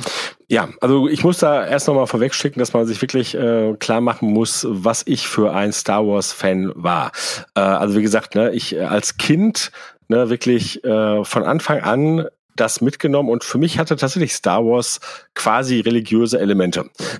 ne, wie gesagt, dann gab es halt diese Phase in der dunklen Zeit, wo ich halt, ne, wo kein Star Wars existiert und das war total passend für mich, weil ne, ich mich wirklich für andere Sachen interessierte. Dann kam Star Wars 19, äh, Anfang der 90er zurück und auch da machte gerade, also in der Zeit das EU zumindest viel richtig, was da wirklich für mich tatsächlich auch, auch sinnig äh, diese, diese Welt vergrößerte. Später war es dann, kamen auch ein paar andere Sachen bei rum, die dann vielleicht nicht mehr so toll waren. Und dann kam dieser Trailer und das war für mich tatsächlich, also ich war, also erstmal alleine als der lief, nicht nachdem ich ihn gesehen habe, also als ich hier lief, hatte ich äh, Schweißausbrüche. Ich war wirklich wieder zurückgeworfen in, in, in den Zustand eines Kindes Ähm, ich war elektrisiert. Mm, und es war faszinierend, weil ich nicht direkt ganz viele Sachen sah, mit denen ich gerechnet habe. Weil natürlich sucht man erstmal nach dem Bekannten. Äh, und da war eine ganze Menge, was unbekannt war. Aber gerade dieser, äh, dieser Teaser mit seinem, mit seinem mystischen Aufbau hatte etwas unglaublich ja, ich meine, das ist so ein, so ein, Begriff, der so, der so abgegriffen ist heute. Aber damals stimmte es. Episches. Ähm, und als dieser Trailer, äh, dieser Teaser rum war, war ich einfach erstmal nur beeindruckt schon verwundert, weil ich so mich fragte, was habe ich da gerade gesehen? Gut, ich hatte ihn dann ja auf VHS und insofern habe ich es mir dann immer wieder angeschaut und ich musste feststellen, dass ich äh, aus vielem trotzdem auch mir keinen Reim machen konnte. Also selbst bei den Vorstellungen, die ich hatte, klar, wir sahen Jedi, ne, die Lichtschwerter hatten, das machte Sinn. Man sah irgendwelche flitzenden Elemente und bei dem Tier, also es war letztendlich hinterher wusste man, es war dann das Podrace, ähm, wobei bei dem Teaser wenn ich mich da recht entsinne, sieht man ja die Podracer vor allem von weitem. Und da war mir gar nicht klar, welches Ausmaß diese Geräte haben. Also ich habe das dann gesagt, okay, sind das dann halt irgendwelche Speeder oder Speeder-Bikes? Das kannte man ja, die aber irgendwie komisch aussahen. Ähm, ich war unglaublich von diesen kurzen ein Impressionen von Naboo äh, fasziniert und habe gesagt, boah, das ist eine Welt, die zwar ganz anders aussah, als wir die Star Wars Welt aus der Originaltrilogie kannten. Aber da muss man dazu sagen, wie gesagt, ich war halt ja schon seit Jahrzehnten im Prinzip darauf eingestellt, okay, George Lucas will wirklich diese Vorgeschichte erzählen. Und dass man dann tatsächlich eher in so ein historisches Setting wechselt. Mal abgesehen davon, dass ich mich zwischendurch auch damit beschäftigt habe, okay, wo ist überhaupt, kommt die, äh, die Inspiration von Star Wars her und dann halt, ne, Flash Gordon, Seawills und so. Und so, so eine, so eine Stadt äh, oder so eine, so eine Welt wie Naboo, äh, die hat was Flash Gordon-mäßiges. Also das machte für mich alles total Sinn. Ähm, also ich war erstmal nur unglaublich begeistert, ähm, aber auch verwirrt, weil ich äh, das nicht einordnen konnte, was ich da zum Teil gesehen habe. Hm. Christoph, wie ging's dir denn damals? Also als ich da im Kino saß und eigentlich nur Star Trek gucken wollte, weil ich zu dem Zeitpunkt meines Erachtens über Next Generation im Fernsehen eigentlich eher so in Richtung Star Trek auch ein bisschen tendiert habe, nicht so komplett, weil Star Wars war schon, war schon da und die Special Edition lief rauf und runter. Aber Star Trek war halt durchaus ein Faktor. Dann lief eben dieser Teaser und also dieses ganze, also diese ganze Einführung mit dem Text da. Ähm, jede Generation hat ihre Legende und jede Reise hat ihren ersten Schritt und jede Saga hat ihren Anfang diese Musik dahinter, das war erstmal etwas, also ich konnte nicht ganz fassen, was da jetzt gleich kommen wollte. Und dann kam die Star Wars Musik und ich saß da und eigentlich habe ich, ich weiß nicht, ob ich den Film, der danach kam, wirklich mitbekommen habe. Ich glaube, realistisch gesehen saß ich da zwei Stunden in diesem Kino und habe über diesen Teaser nachgedacht, was da überhaupt gerade passiert ist. Und dann habe ich mich so langsam äh, damit auseinandergesetzt, aha, da kommt irgendwie was. Und irgendwann in den Monaten danach muss ich den Teaser runtergeladen haben. Aber meines Erachtens hatte ich hatte das gleiche Problem wie Ben, nämlich das Problem QuickTime Player. Und dieser QuickTime Player, muss man dazu sagen, war ein ganz gemeines hintertückisches Viech, denn es wollte, dass man online war, während es irgendwie einen, irgendeinen Code installiert hatte oder irgend sowas. Hm. Also ich glaube, es hatte irgendwie einen, ähm, einen Kopierschutzmechanismus, den man umgehen konnte, relativ einfach, aber dazu musste man irgendwie online sein. Und wenn man das nicht war, dann konnte man meines Erachtens kein Bild ab, abspielen.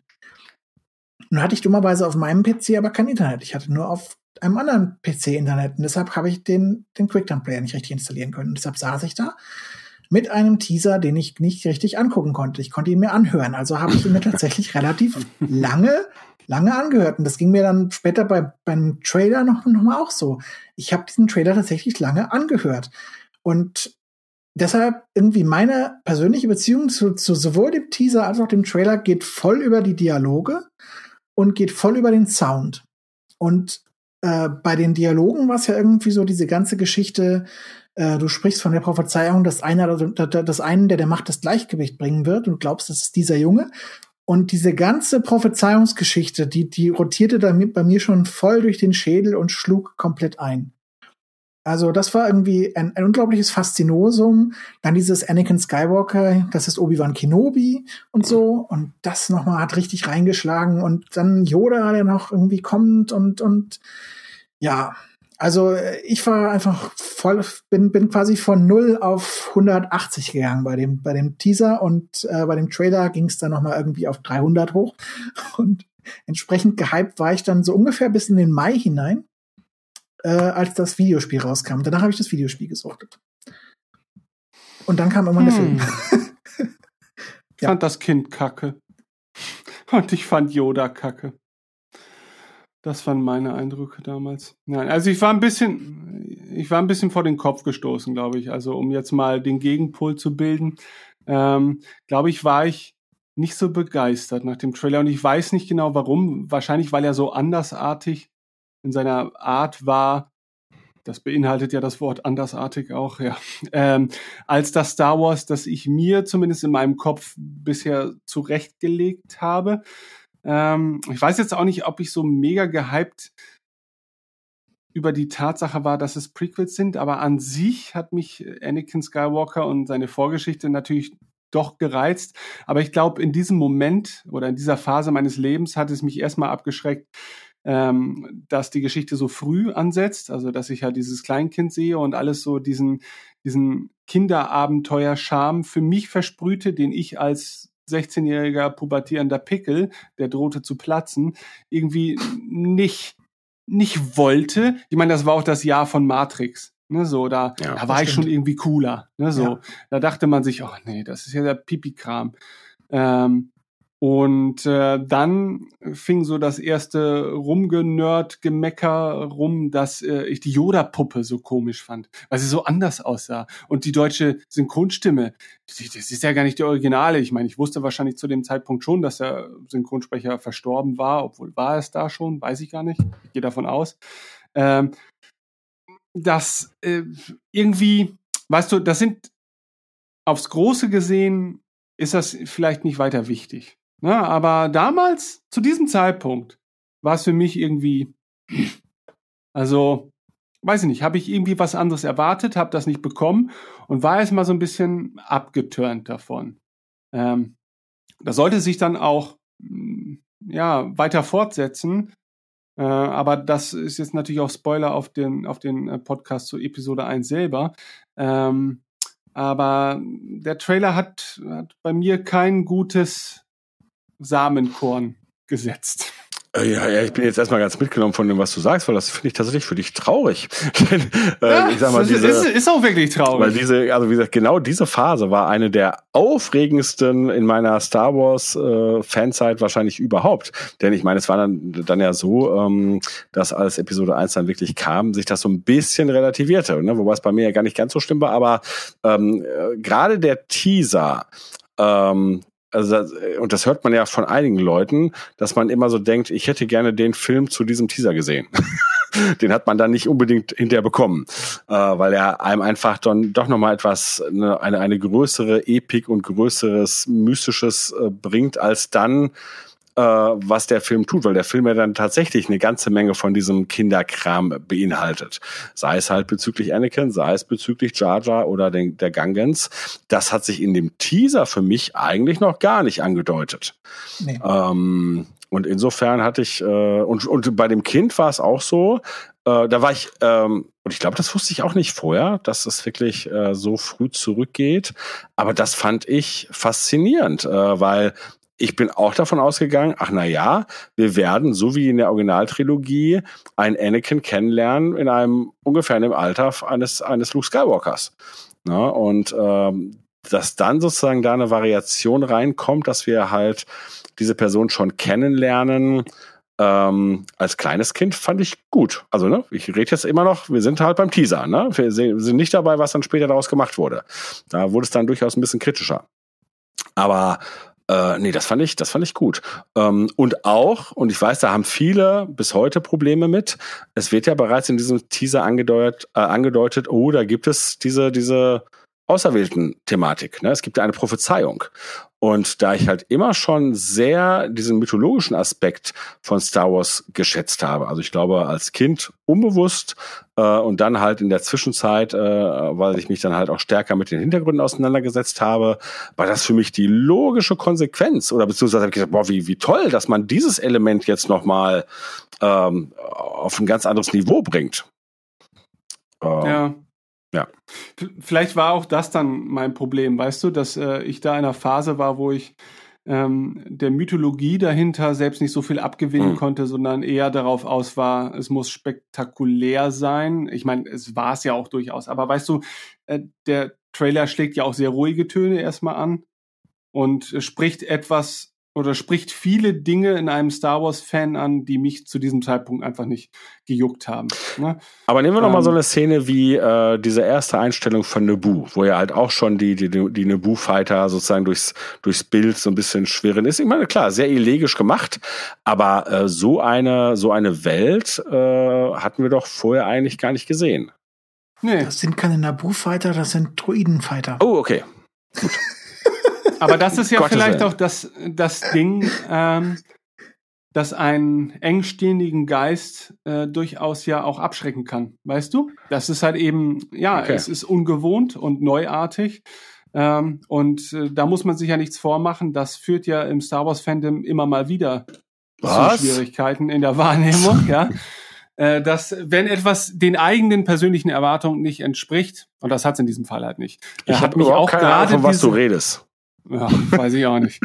Äh, aber die, auch diese Nabu-Einstellung war vielleicht mit Stein des Anstoßes in meinem Fall, okay. ne, weil ich so dachte, das sieht aus wie Märchenland. Das, was ist das hier? Fantasyhausen oder was? Ja. Und ja, Star Wars ist eben auch Fantasyhausen. Ähm, nur für den anderen ist es vielleicht Weltraumballerhausen. Ja. Und äh, für, für 16-jährigen Benny war es Weltraumballerhausen. Und ähm, das gab es natürlich auch in dem Trailer, aber es war verbunden mit diesem Kind, das dieses Abenteuer erlebt und ich mir dachte, ne, ne, kann ja nicht sein. Was ist das also für wenn Quatsch? Ich, wenn ich etwas Nitpickerisches zu den Trailern sagen darf, ähm, was mich irgendwie komisch verwirrt hat und was mich nach wie vor etwas an, an Episode 1, nee, eigentlich generell auch an, an Episode 2 so ein bisschen verwirrt, sind die Frisuren. Ich fand sowohl Anakin sah irgendwie aus wie viele Standardkinder der, der 90er. Ja. Ne? Diese, diese Frisur war damals doch sehr, sehr beliebt. Bei Obi-Wan ebenfalls und, und Qui-Gon hatte diese ungewaschenen Hippie-Haare und ich dachte mir irgendwie. Also die waren gar nicht ungewaschen, die waren total fluffig, ist alles gut. also die Haare waren schon geil. okay, also bei, bei mir, also ich fand, das war eine komische, Zeitgeistisierung von, von etwas, das ich irgendwie als ein, als was Älteres und Klassischeres kannte. Komischerweise an der Stelle hat es mich dann rausgerissen, weil ich das zu modern fand. Alles andere war gut. Gab's, gab's zu dieser Zeit schon irgendwie eine Art von Diskussion im Nachgang der Special Edition so ähm, über na, Practical Effects und zu viel Computer und so weiter? Ähm, ich habe zumindest den Eindruck, dass ich auch damals im Trailer schon dachte, so, naja, es sieht zwar schon alles ganz beeindruckend aus, aber ein bisschen zu viel Computer auch. Selbst Dinge, die ja stellenweise nicht mal aus dem Computer entstanden sind. Aber irgendwie hatte ich so das Gefühl, es ist ein bisschen zu soft, alles ein bisschen zu. Also, weiß ich nicht. Ähm, also wie gesagt, ich habe damals äh, noch nichts im Internet verfolgt, deswegen weiß ich nicht, wie es da war. Äh, Im Nachgang zur Special Edition gab es natürlich vor allem die Gespräche erstmal, okay, müssen überhaupt gewisse Veränderungen sein. Also das hatte dann nichts mit CGI zu tun. Also sprich, mhm. Handshot first. Ne? Das ist ja erstmal die äh, ne, das waren so die, das waren die Themen. Äh, wo ich mich schon daran erinnern kann, dass dann sehr schnell gesagt wurde, ach ja, eigentlich ist diese Jabba-Szene ja ganz cool, aber das sieht schon sehr komisch aus. Und der sah ja nun wirklich Stimmt, komisch ja. aus in dieser ersten Variante. Äh, bei dem Teaser zur Episode 1 kann ich mich da nicht dran erinnern, sondern da war für mich eher alles äh, offenstehende Münder und boah, was sehe ich da? Und das war auch der erste Blick auf den bewegten Jar Jar und äh, Nee, das war eher, boah, was wird uns da für eine Bilderwelt von George Lucas ähm, präsentiert mit einer Technologie, wie er das vorhermals gemacht hat, ähm, die vorher nicht auf der Leinwand zu sehen war. Also mhm. ich habe es definitiv da zu diesem Zeitpunkt nur positiv wahrgenommen äh, und ich habe zu diesem Zeitpunkt nichts anderes dazu gehört. Aber das heißt nicht, dass es das nicht gab. Ja, ich will das ja jetzt auch gar nicht beschwören. Also es kann auch sein, dass das einfach die Diskussionen der Jahre danach waren, die sich irgendwie so ein bisschen zeitlich ja. äh, in meiner Erinnerung nicht ja. zurechtfinden. Was, äh, wovon ich ein bisschen überrascht war äh, und sagte, wie, wie kommt das denn jetzt, äh, dass da dieser Qui-Gon auftaucht. Ich meine, wir zu, im, zum Zeitpunkt des Teasers ist noch überhaupt nicht klar, was das für eine Figur ist.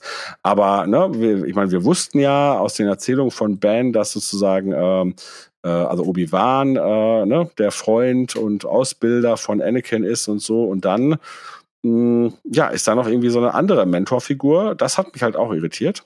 Aber klar, alleine solche Sequenzen, und die waren ja halt auch schon da, ne, das erste Aufeinandertreffen von, von Anakin und, und Obi-Wan. Ich meine, was eigentlich relativ profan ist, was man, was auch Leute kritisieren. Aber das war für mich auch dieser Moment, jemand, der seit so langer Zeit darauf gewartet hat, dass diese Prequel-Trilogie angegangen wird, äh, wo zumindest in dieser Sequenz, weil eigentlich in sonst kein, keine anderen, mir klar wird, oh, da sehe ich, da, da werde ich Star Wars-Historie erleben. Da sehe ich das erste, die erste Begegnung zwischen Anakin Skywalker und Obi-Wan Kenobi.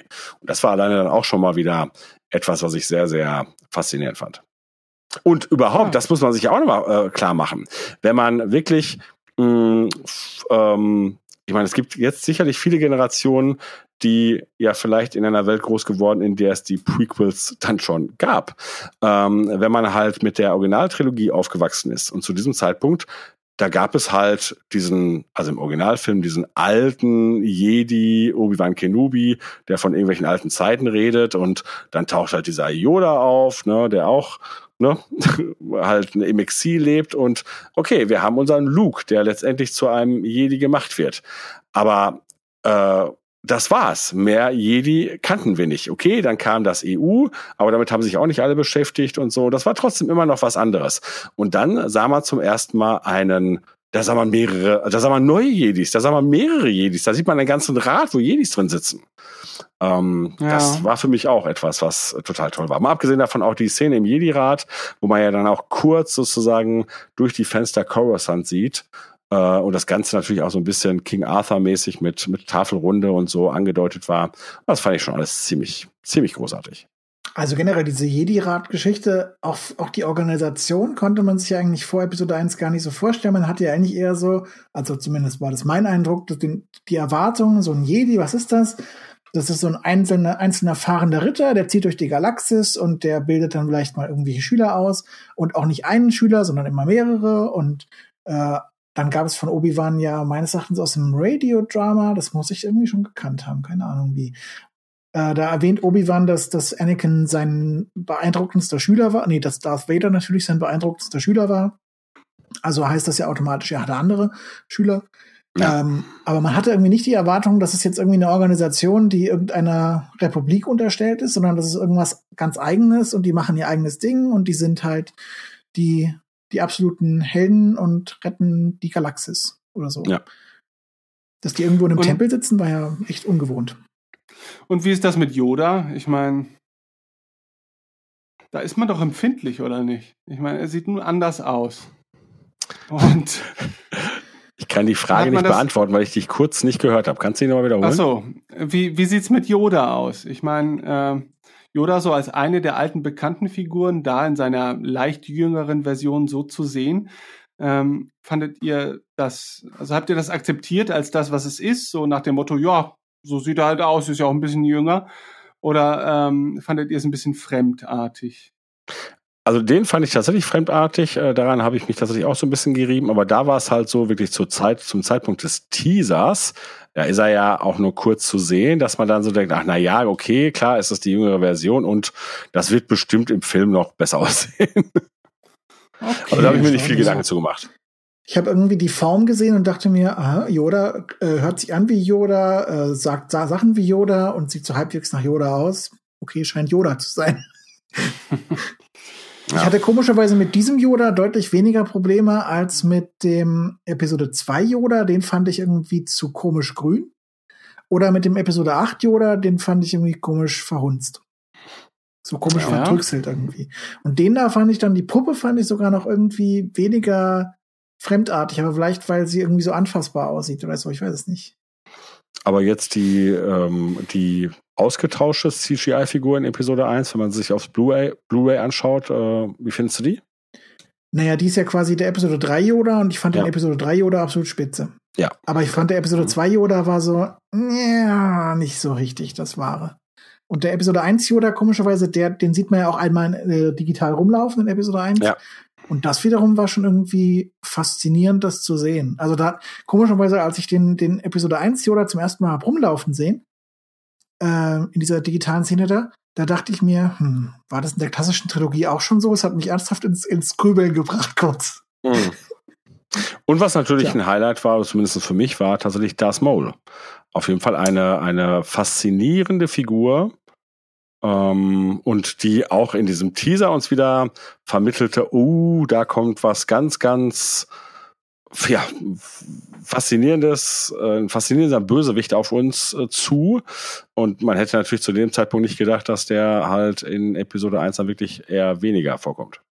Was ich auch faszinierend, also ich fand generell, dass dieser Teaser dafür, dass es eigentlich ein neuer Star Wars Film ist und man jetzt sagen könnte, was erwartet man in einem neuen, in, in einem Teaser für einen neuen Star Wars Film? Man erwartet eigentlich unglaublich viel Vertrautes.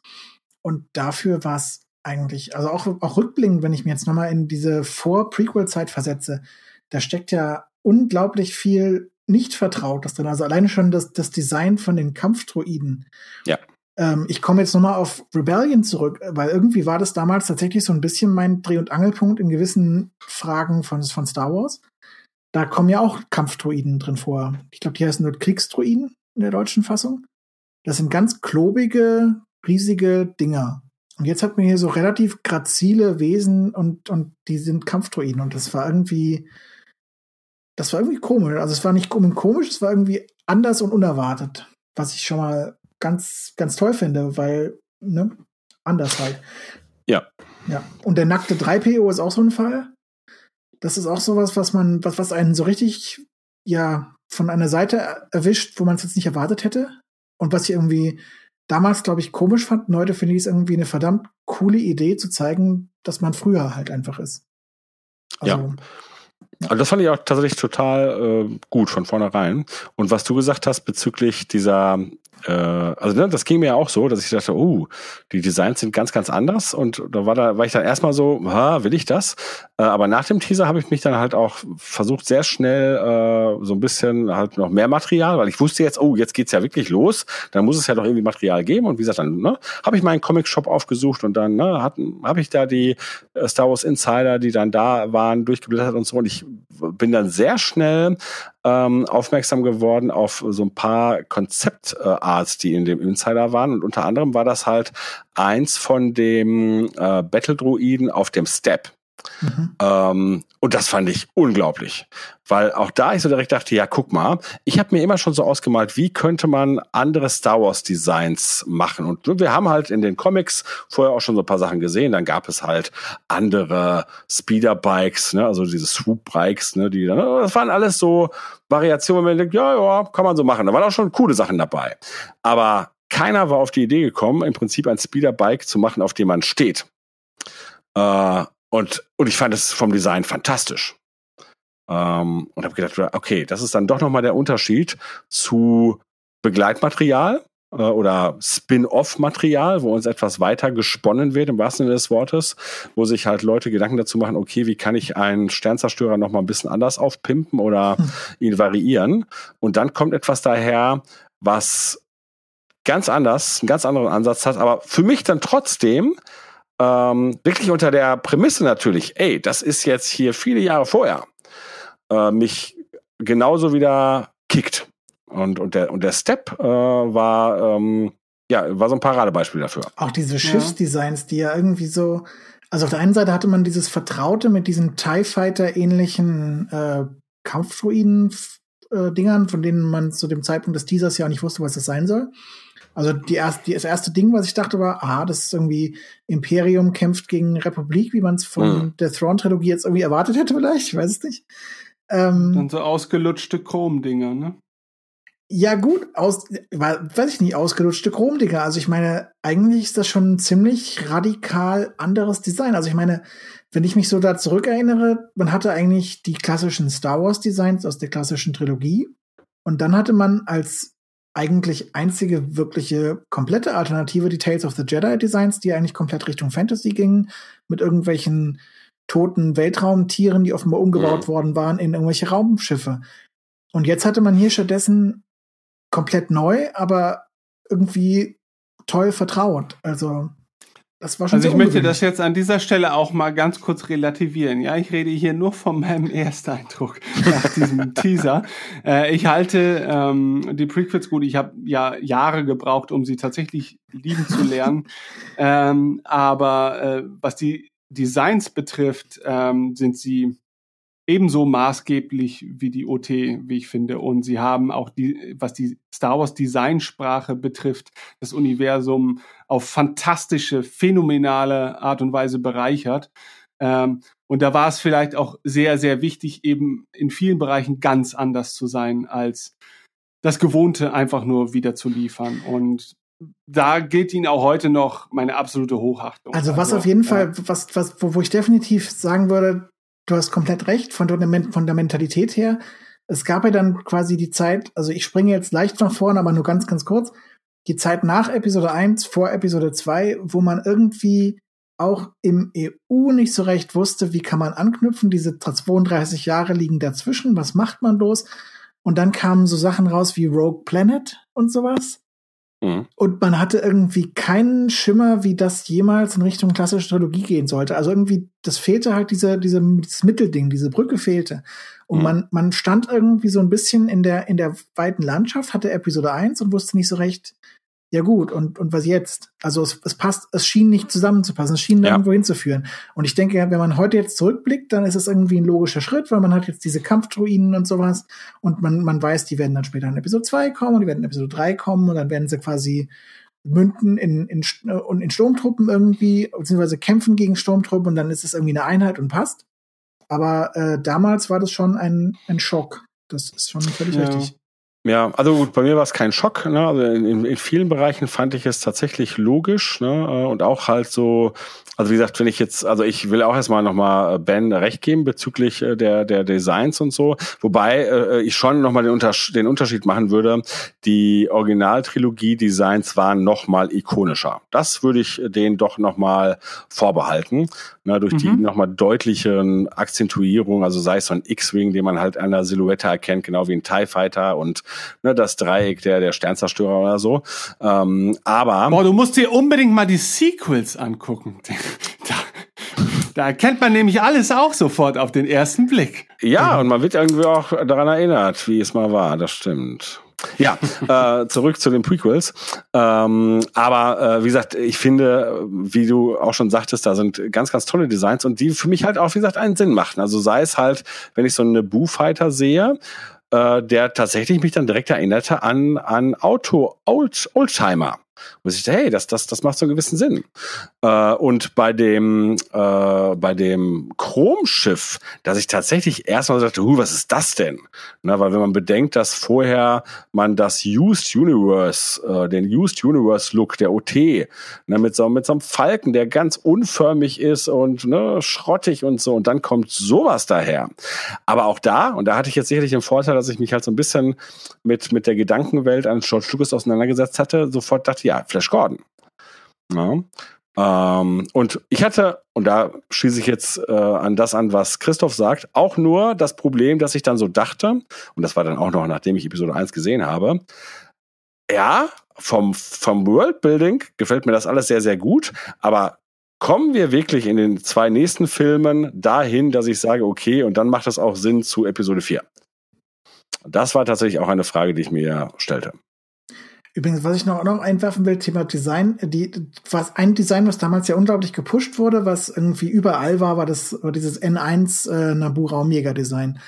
Das war mhm. irgendwie meines Erachtens auf den Behind the Magic Dingern neben drauf. Das war ja. äh, in diversen Magazinen wurde es ausgebreitet, in diversen äh, Fernsehberichten war es drin, kam immer wieder. Und ich hatte da ständig das Problem, ich wusste nicht, wo vorne und hinten ist bei dem Ding.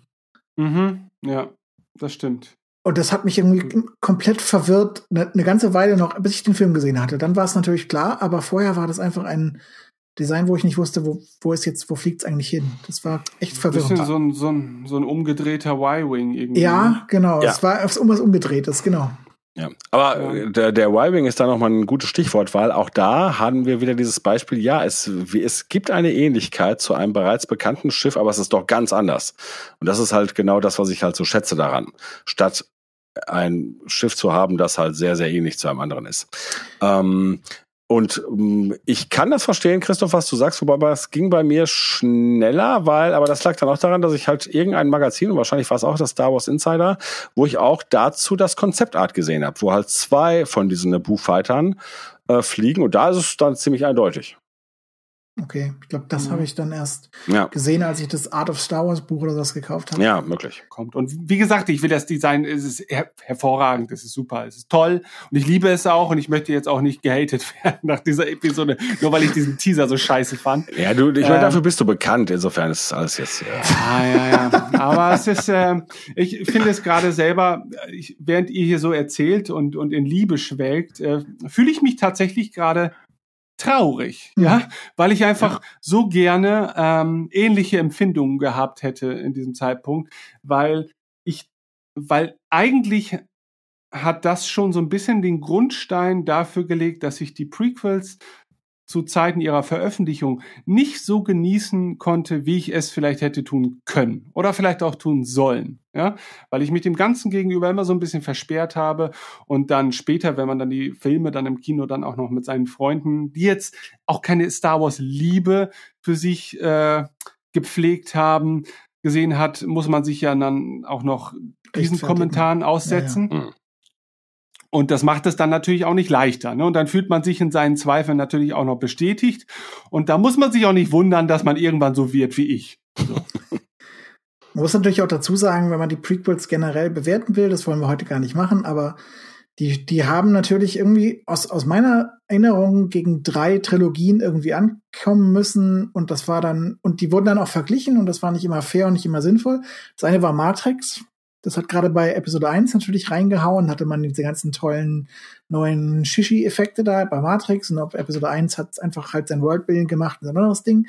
Dann hatte man danach, äh, glaube Spider-Man kam relativ schnell und es kam natürlich Herr der Ringe.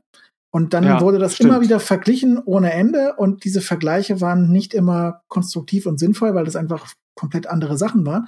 Und vor allem, ich fand, der, der Herr der Ringe Star Wars Vergleich ging zu dem Zeitpunkt dann, wo es dann da richtig losging, irgendwie an der, am Thema teilweise schon sehr vorbei. Also, komischerweise Ja. der erste Film, der dann wieder davon frei war und der so ein bisschen sich auch wieder frei spielen konnte, war dann Episode 3 eigentlich. Der stand dann irgendwie schon Das- wieder alleine für sich, aber die anderen waren eigentlich, ja, in diesem Vergleichen gefangen. Da hast du aber vollkommen recht. Und das Problem bei mir war natürlich auch als großer Fan von beidem, ähm, habe ich mich natürlich von der äh, Verzückung der Herr der Ringe-Filme dann auch noch mal wieder weiter in eine bestimmte Nische drängen lassen. Denn die habe ich damals tatsächlich ähm, fraglos als Gott gegeben akzeptiert. Und ähm, muss auch sagen, dass ich sie auch heute noch als, äh, nee, als unvergleichbar empfinde, aber würde ich es jetzt ganz nüchtern betrachten, halte ich sie immer noch für die besseren Filme als solches. Ähm, nur geben mir die Prequels als jemand, der sich längerfristiger mit Star Wars befasst hat und auch befassen kann, weil die Welt einfach dann doch ja stetig im Wachstum ist, ähm, haben sie dann irgendwie dann doch einen höheren Stellenwert. Ne? Weil Herr der Ringe ist immer, das ist eine tolle Sache, aber irgendwie ist die eigentlich auch zu Ende. Und da kann man noch so viele TV-Serien jetzt aus dem Boden stampfen und vielleicht sind die auch toll. Aber das war nichts, das unbedingt erweitert werden musste oder konnte äh, zu diesem Zeitpunkt. Ne? Das war eine Geschichte, die ich ja eh schon kannte. Aber bei Star Wars habe ich einen ganz anderen Stellenwert für mich gelegt, was so neue Veröffentlichungen betrifft, gerade was die großen Veröffentlichungen betrifft, weil halt eben ähm, dieses Universum, das ich liebe und schätze, einfach ja in einer Art und Weise vergrößert wird und erweitert wird, die ich ja selber nicht äh, unter Kontrolle habe und ähm, und das passiert einfach kontinuierlich und wir, erleben es halt jetzt bei den Sequels. Es kommt halt der Punkt, wo ein bestimmter Teil der Leute aussteigt und für sich sagt, nein, mein Star Wars hört bei Episode 4 auf oder bei 5 oder bei 6, ja. Ähm, und natürlich gibt es immer wieder diese, diese, diese Subgruppen. Und äh, ja, deshalb hast du vollkommen recht. Der Vergleich wurde ständig gezogen und war total unfair. Ähm, und vielleicht aber auch nicht. Ne, weil äh, am Ende sind es halt Kinofilme, die Zuschauer begeistern wollen. Und auf diesem Niveau verglichen, ja, da hat es, da hat Herr der Ringe zumindest ganz gut vorgelegt. Ja, also alles richtig. Ähm, ich habe jetzt das Glück, dass, dass ich dieses Problem nicht hatte. Ich meine, ich habe das auch wahrgenommen, dass das manche Leute verglichen. Ähm, ich habe das nicht. Und obwohl ich äh, lebenslanger Tolkien-Fan bin und ich die Verfilmung von Peter Jackson unglaublich fantastisch fand, waren das für mich zwei verschiedene Paar Schuhe. Weil es erstmal, wie gesagt, zwei verschiedene Paar Schuhe sind. Ne? Und mal abgesehen davon, dass es auch so ist, dass für mich Herr der, also die Herr der Ringe-Filme sind dann ja auch erstmal Adaption einer Geschichte. Ne? Während Star Wars tatsächlich eine Originalgeschichte ist. Ne? Und tatsächlich, wenn ich jetzt gerade mal darüber nachdenke, gibt es eigentlich, ich meine, wir haben halt ne, danach viele, ich meine, und damals, okay, Matrix habt ihr schon erwähnt, okay, Matrix wäre eine Originalgeschichte gewesen, wobei es da so war, der erste Teil hat sich da noch sehr gut geschlagen. Ich mochte den auch sehr, hatte aber so ein paar Probleme schon, aber ähm, die, der Rest der Trilogie äh, wurde, glaube ich, dann nicht mehr sonderlich verglichen, weil der auch, ja. glaube ich, nicht mehr so gut angekommen ist. Nee, schon damals nicht. Ja, schon damals nicht, genau. Ne? Äh, da, haben, da hat man ja auch mit großen Erwartungen auf, den, auf die Fortsetzung gewartet und das war dann eine mega Enttäuschung. Ähm, aber wenn ich jetzt an die, an die großen Fantasy- oder Fantastik-Franchises denke, sowas wie Harry Potter oder meinetwegen auch das Marvel-Universe oder so, ähm, dann sind das alles ähm, Werke, Filme, die auf anderen Werken basieren. Mir fällt es auch Jahr für Jahr schwieriger, das ähm, neutral zu beurteilen oder subjektiv zu beurteilen. Also ähm, gerade auch was den Vergleich zu Marvel betrifft, weil ich einfach die Marvel-Filme total schätze und ich gucke mir die super gerne an.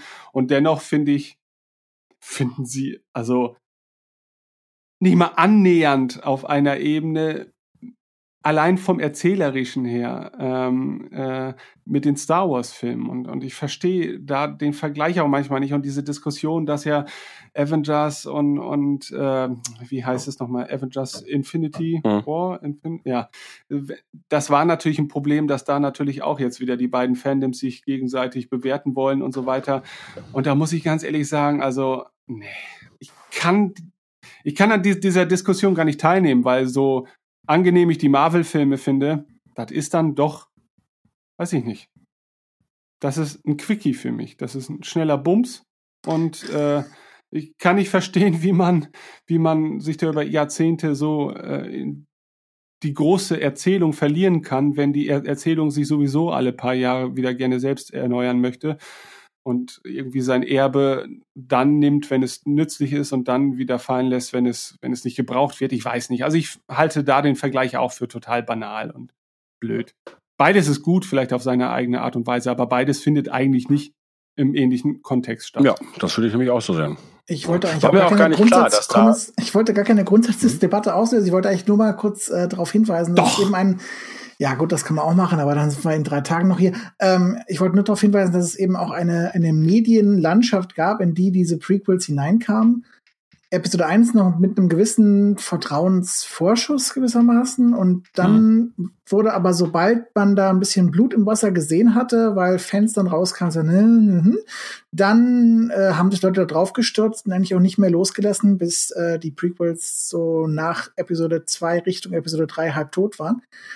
Ähm, und in der Zeit äh, musste man doch rund um Star Wars ein bisschen leiden im Vergleich zu anderen Franchises, weil man eben diese Vergleiche dauernd auf die Nase gedrückt bekommen hat. Und, das muss man dazu ja auch sagen, dann ging es ja auch los, die große Internetdiskussion. Also spätestens bei Episode 2, 2003 war es, glaube ich. Ähm, zwei. Da hat man sich, oder zwei, hat man sich schon vermehrt mal auf irgendwelchen Internetforen wiedergefunden, zumindest ich.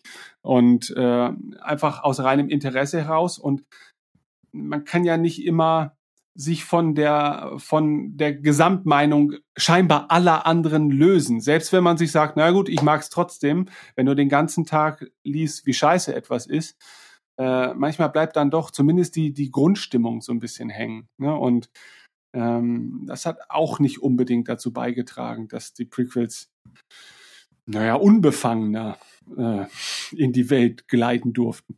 Und umso schöner ist es dann irgendwie wirklich auf diese quasi, also für mich waren es ja diese acht Monate zwischen halt dem, dem Teaser erleben und diesem Film erleben, die waren irgendwie ein, ein Gefühl der, der Wonnigkeit, so mit, mit Star Wars, das Gl Glückseligkeit, so, ach, ist das schön und jetzt kommen da neue Sachen und das ist aufregend und man kann den Trailer ja. sich hundertmal angucken und das kommt auch das Musikvideo irgendwann, ist ja auch toll und das, das ganze Zeug kommt halt irgendwie raus und dann kommt eine Plakatkampagne und man ist ganz geheilt und freut sich riesig und man hat Erwartungen. Übrigens meine Anakin-Erwartung, das möchte ich an dieser Stelle noch einwerfen, basierte in erster Linie auf dem Monopoly Star Wars Episode äh, OT-Spiel, äh, wo eine kleine Anakin-Statue dabei ist, die ich nach wie vor auf meinem Schreibtisch stehen habe, die ich auf jedem meiner Schreibtische bislang stehen hatte und ich habe es nach wie vor hier stehen. Das ist eben der Sebastian Shaw Anakin, dieser alte, gütige Herr, der sich so freut und der so nett ist. Und ich dachte, den sieht man irgendwie wieder. Warum weiß ich auch nicht und wie weiß ich nicht. Und dann kam stattdessen dieser kleine Junge und das war irgendwie ein bisschen komisch. Also, das, also ich frage mich auch, warum du das gedacht hast, weil ich habe diese Figur auch und die wird von mir auch immer noch gehegt und gepflegt. äh, ne, die hat ja auch einen kleinen Darth Vader Helm ja, zu Füßen stehen. Ja, das stimmt, ja? das hat sie. Aber wie kann man diese Figur mit der Vorgeschichte in Verbindung bringen? Ich weiß es nicht. Ich habe gedacht, der, also irgendwie hatte ich erwartet, dass, dass man ihn quasi sieht, also so generell in die Prequels, das ist auch noch ein Episode 1 Problem, was man natürlich hat. Man erwartet irgendwie auch Vorgeschichte von Episode, von, von Episode 4, sieht man jetzt sofort Darth Vader. Episode 2 mhm. gab es schon Gerüchte, jetzt sehen wir Darth Vader, passiert auch wieder nicht. Es war alles so ein bisschen schwierig. Nee, aber ich weiß es, ich hatte irgendwie erwartet, man sieht eben einen, einen sehr familienfreundlichen Anakin Skywalker, der sozusagen seine, seine Frau und seinem, seiner Familie irgendwo wohnt und ganz glücklich ist. Und dann kommt irgendwie der böse Imperator und macht ihn böse. Ja. Ja. Ist halt manchmal so. Kommt, kommt vor. Als ich dich das erste Mal sah, ja. dachte ich mir, der hört wahrscheinlich kein Techno. Dauernd. so. Und, äh, hm. Da weiß ich jetzt Hättest gar nicht, wie ich dann, drauf reagieren soll. Weil du heimlich totaler Techno-Fan bist. ja. Hm. Also ich habe Christoph ja kennengelernt, als er die äh, Love Parade in Dortmund besuchte. Und ich habe noch Fotos davon, die wir gerne.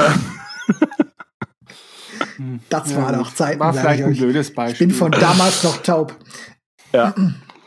ähm, aber wo wir von so von so Erwartungen Nee, wobei ich hatte, die hatte ich nicht, nicht zu dem Zeitpunkt. Aber was mir jetzt gerade einfällt, äh, als ich halt Kind war und wie gesagt, mir irgendwann, wie gesagt, ne, dadurch, dass ich das halt dann gelesen habe, irgendwie, oh, George Lucas will da halt drei Trilogien machen und so. Und es gibt auf jeden Fall dann so eine Vorgeschichte. Da ging mit mir halt auch die Fantasien durch. Und ich erinnere mich, es kommt jetzt gerade, ich erinnere mich gerade, dass ich mir dann halt auch so Bilder, ich habe halt Bilder gemalt und unter anderem habe ich mir überlegt, wie sieht Jabba wohl aus in der Prequel-Trilogie.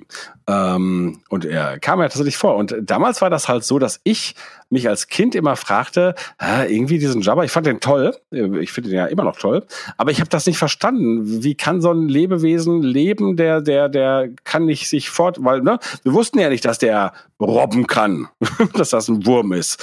Man sieht den immer nur auf seinem, auf seinem Thron und dieser Thron bewegt sich.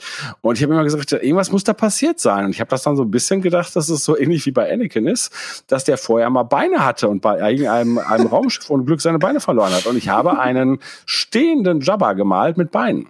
Es wow. ist total schade, dass ich dieses Bild nicht mehr habe. Das stimmt. Es gab ja auch diese in den 90er Jahren diese Jabba Comics, ne? Oder es war ein One-Shot, ich weiß ja. es gar nicht mehr.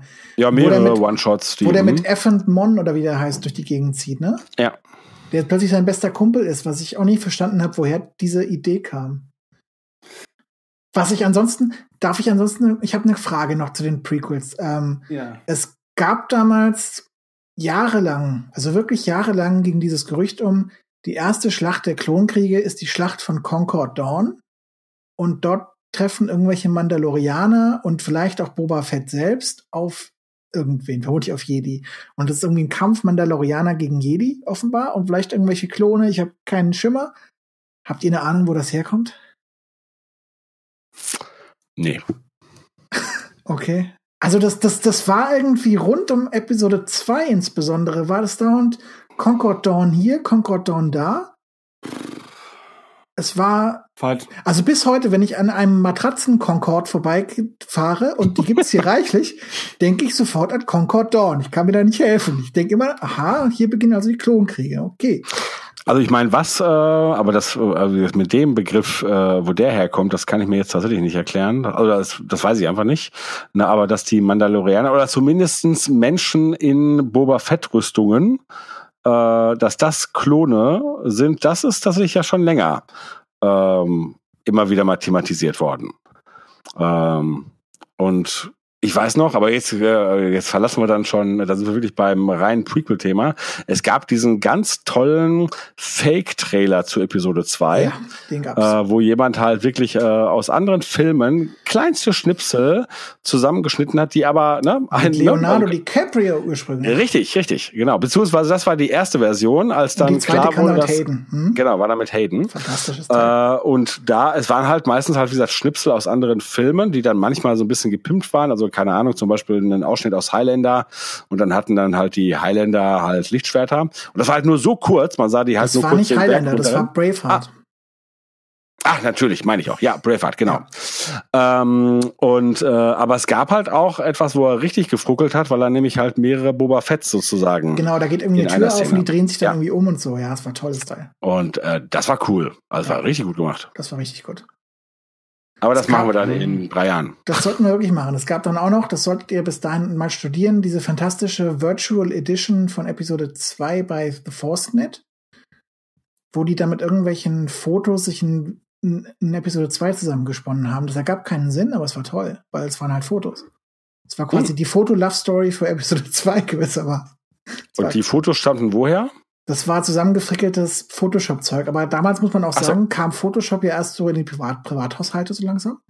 Und äh, jeder Typ, der glaubte, Photoshop zu beherrschen, und das war jeder Typ, äh, baute dann irgendwelche Episode 2 Sachen zusammen. Also Hm. die, die Road to Episode 2 oder die Journey to Episode 2, um mal irgendwie jetzt die aktuellen Marketings aufzugreifen, war geprägt von äh, Photoshop-Fakes. Einige sehr schön. Ein Bild, das für mich immer die Prequels verkörpern wird, ist äh, meines Erachtens irgendwie ein kurz, entweder kurz vor oder kurz nach Episode 1 entstanden und zeigt meines Erachtens so ungefähr 100 dunkle gekleidete Menschen mit roten Lichtschwertklingen und irgendwie einem oder zwei Jedi, die im Vordergrund kauern und die gleich angreifen oder gleich angegriffen werden. Und dann steht da irgendwie, glaube ich, The Clone Wars oder sowas. Also diese, diese Vorstellung, dass jetzt irgendwelche Sith geklont werden oder sowas, kam noch relativ lange. Es gab, glaube ich, irgendwie noch so Gerüchte über Maul-Klone oder sowas. Oh. Also generell muss ich sagen, also was, was so die, die, die Fantasie von, von Fans äh, angeht, auch jenseits von Super Shadow, war das schon ziemlich cool. Da kamen Leute mit relativ krassen Sachen um die Ecke. Und mit viel Schwachsinn, Ja, aber auch mit Und das ist ja tatsächlich auch faszinierend, wenn man bedenkt, dass die, dass uns in den Prequels eigentlich eine Geschichte erzählt wurde, in der uns die Eckpunkte bekannt sind. Und das Ende bekannt ist und so. Und trotzdem, ah, okay, doch, ich gehe jetzt den Weg zu Ende. ähm, Ja. Haben wir damals mehr spekuliert äh, und konnten mehr spekulieren und durften mehr spekulieren, als das heute eigentlich der Fall ist. Meine Lieben, ich merke an den Inhalten unserer Gespräche, dass wir äh, mittlerweile dazu neigen, den Inhalt dieses Teasers deutlich zu überschreiten und es uns unter den Fingernägeln juckt, endlich in die große Filmdiskussion im Rückblick auf Star Wars Episode 1 einzusteigen. Aber das ist eine Geschichte für einen anderen Tag und nicht den heutigen. Deshalb wollen wir zum Abschluss der heutigen Episode noch die drei großen Fragen behandeln, die Christoph schon seit Jahrzehnten mit sich trägt. Und äh, heute ist der große Moment da, in dem wir Klarheit schaffen. Christoph, es ist deine Viertelstunde. Fantastisch. Genau. Also, ähm, erstmal, naja, große Punkte sind es nicht, aber es ist ein großer Punkt irgendwie. Katana-Flotte, ne? Also in der Thrawn-Trilogie ist sie ja durchaus ein großer Faktor und sie startet irgendwie vor dem Start der Klonkriege und so weiter und so fort. Und irgendwie hatte ich eine vage Erwartung, dass die Prequel vielleicht darauf eingehen. Und irgendwie hatte ich dann, als ich den Teaser gesehen habe, ich weiß nicht, ob ich das bewusst wahrgenommen habe oder ob das eine irgendwie unterbewusste Erwartung war, ob diese Handelsföderationsdinger, die da man da sieht, ob das irgendwie vielleicht die Katana-Flotte ist, die dann verschwindet oder sowas. Ich weiß nicht, hattet ihr irgendwie Erwartungen, dass ihr die Katana-Flotte mal sehen würdet auf Basis der Throne-Trilogie? Nein. Jörg? Nein, ich auch nicht. Und ich ergänze da auch noch was dazu. Und das liegt daran, dass, äh, ich meine, wir haben vorhin darüber gesprochen, dass das äh, EU sich so ein bisschen etabliert hatte und auch ganz gut zusammenspielte äh, und so. Und trotzdem äh, hatte ich mit diversen Dingen meine Probleme. Und die Thrawn-Trilogie, die ja im Prinzip so der Start ähm, dieses modernen EUs war, ähm, wurde halt auch uns wirklich ja so ein bisschen verkauft als das ist jetzt die dritte Trilogie, also die nachfolgende Trilogie. Und beim ersten Buch habe ich dann noch gesagt, oh Mensch, da ist vieles Interessantes äh, dabei und so, das hat mir ganz gut gefallen. Und beim zweiten äh, ging das schon in eine Richtung, die mir dann nicht mehr so gefiel und das Ende dann äh, erst recht. Und insofern hatte ich da dann das sichere Gefühl, nee, nee, nee, nee, nee, das ist dann vielleicht jetzt äh, die Fortsetzung, weil wir nichts anderes kriegen, aber das ist nicht das, das ist nicht der wahre Jakob. Und insofern ähm, habe ich da die Elemente, die da aufgebracht wurden, habe ich nicht als etwas gesehen, das ein George Lucas berücksichtigen wird, wenn er über die Vergangenheit redet. Siehst du mal, da hattest du diese ganze selbstreflektierte Sicht. Ich hatte die nicht zu dem Zeitpunkt. Ähm, ob ich sie war schon ein bisschen älter. Ja, und weiser natürlich auch. Ja. Nee, ich weiß es nicht. Ich hatte irgendwie gedacht, vielleicht äh, basiert das ja irgendwie alles auf, auf irgendwelchen Plänen oder was auch immer. Und das kann ja vielleicht reinkommen dann oder so. Vielleicht auch nicht. Und komischerweise der zweite große Punkt, auf den ich jetzt schon kommen will, das Doppellichtschwert. Ich meine, das Doppellichtschwert, man sollte, finde ich, darüber reden. Das war ja so ein großer Wuh, der hat ja zwei Lichtschwertklingen. Moment, in diesem Teaser. Ja. Ähm, und das Doppellichtschwert war ja nichts Neues. Das kam ja schon aus den Comics. Also kann man ja die Erwartung dann irgendwie sich als kleiner Wicht von 17 Jahren äh, einreden, dass das irgendwie alles ineinander fließt und dass vielleicht dann auch diese Katana-Flotte entsprechend. Ja, da hast du natürlich recht, das stimmt. Ja. Äh, und ich fand das auch. Also ähm, erstmal, damit hätte ich nicht gerechnet, ne, dass sozusagen mit den Lichtschwertern äh, Schildluder getrieben wird oder dass man damit experimentiert, fand das dann aber direkt cool und ja, ich, äh, das ist mir dann auch aufgefallen. Ich gedacht, Moment mal, das kennen wir doch tatsächlich äh, aus einem Comic und heute wissen wir ja, es kommt ja tatsächlich daher. Der gute George Lucas hat sich nicht so viel darum geschert, äh, was das EU tut, beziehungsweise hat sich nicht daran gehalten, äh, hat aber halt hier und da natürlich mal so ein bisschen drauf geguckt, dass die Sachen ja nicht völlig aus dem Ruder laufen, äh, aber er war immer schon Zeit seines Lebens ein großer Comic-Fan und die Comics hat er halt durchgeblättert und wenn ihm da was gefallen hat, dann hat er sich das gerne auch mal geschnappt. Und so war es mit dem Doppellichtschwert und ähm, es sollte ja sogar ursprünglich wirklich von der Länge, also ich meine jetzt von der Grifflänge, so sein, wie wir das aus den Comics kennen, bis dann ähm, na, wie heißt der Darsteller von Das Maul? Ray Park. Ray Park gesagt hat, ah, wenn man das länger machen äh, würde, könnte ich da ganz andere Sachen mitmachen. Und erst das war dann ja der Ausschlag. Ähm, und stimmt, da hast du völlig recht. Äh, und da weiß ich gar nicht, wie ich das reflektiert habe und warum ich dann nicht gesagt habe, stimmt, dann ist ja das ganze EU bestimmt etwas, was uns irgendwann filmisch erwartet. Nee, wahrscheinlich, weil mh, hm, ja, vielleicht habe ich auch da gar nicht unbedingt damit gerechnet, dass es nicht vielleicht möglich wäre, nein, oder vielleicht habe ich gedacht, dass es möglich wäre, dass das unabhängig voneinander aufkommt, so die Idee. Keine Ahnung. Aber ich fand's cool. Definitiv, ja. Wobei danach natürlich in, in Fankreisen, das sollte man auch erwähnen, die wildesten Theorien rumgingen, wie könnte denn die nächste Lichtschwertrevolution aussehen? Was dann dazu führte, dass für Episode 2 ein, eine Art äh, äh, Krummsäbel-Lichtschwert äh, äh, quasi umgereicht wurde als Idee. Und es gab dann fantastische äh, Bilder von Darth Sidious mit einem Krummsäbel-Lichtschwert, wo tatsächlich die Lichtklinge gebogen war, was äh, nicht sonderlich viel Sinn ergeben hat. Und was dahinter steckte, das sollten wir inzwischen natürlich wissen, das war natürlich äh, Dokus äh, Lichtschwert, ja. was tatsächlich gebogen war, aber halt nicht in der Klinge. Ja. Ne? Und es gab dann, glaube ich, auch diverse, ähm, sagen wir mal, Parodien äh, mit äh, 20 verschiedenen äh, Lichtschwertklingen. Hm. Episode 7, ne? Ja. Gutes die, ach, die war, genau, für Episode 7 gab es die dann. Ja. Ja. Ich meine, wie gesagt, vorher wurde das halt nicht häufig gemacht. Wie gesagt, wir hatten halt das, das war ja auch äh, aus den Tales-Comics, das Doppellichtschwert. Ähm, und ansonsten würde ich mich nur daran erinnern, in den alten Marvel-Comics, da gibt's dann halt die Sequenz, dass auch in dem sozusagen richtig alt Post-Endor-Universum äh, Luke auf Lemaya trifft, oder Lumia, wie man sie auch aussprechen will. Äh, und die hat ja diese, diese, diese, diese Laserpeitsche. Na, das ist nicht direkt, Laserpeitsche gab es später, aber eine, ein peitschenartiges Elektroteil, keine Ahnung, womit er halt arg zu kämpfen hat äh, und äh, bei der ersten Konfrontation unterliegt und dann ähm, mit zwei Lichtschwertern äh, antritt äh, und dann mit einem langen und einem kurzen. Und das haben sie ja später dann auch wieder gerne aufgegriffen bei ja. KOTOR und so weiter und so ja, fort. genau, genau. Bei Ahsoka. Ja, aber so alt ist das schon. Und das war, glaube ich, schon kühn, weil, wie gesagt, ne, klassisch kannten wir halt nur, man hat halt ein Lichtschwert und ne, das, so hat das zu sein. Hm. Aber da gibt's noch einen dritten Punkt, Christoph, der dir den am Herzen liegt. Dritten Punkt, an den du jetzt denkst, den hebe ich mir auf für unsere Hauptdebatte. Ja. Ich habe auch schon jetzt einen anderen dritten Punkt und das ist Coruscant.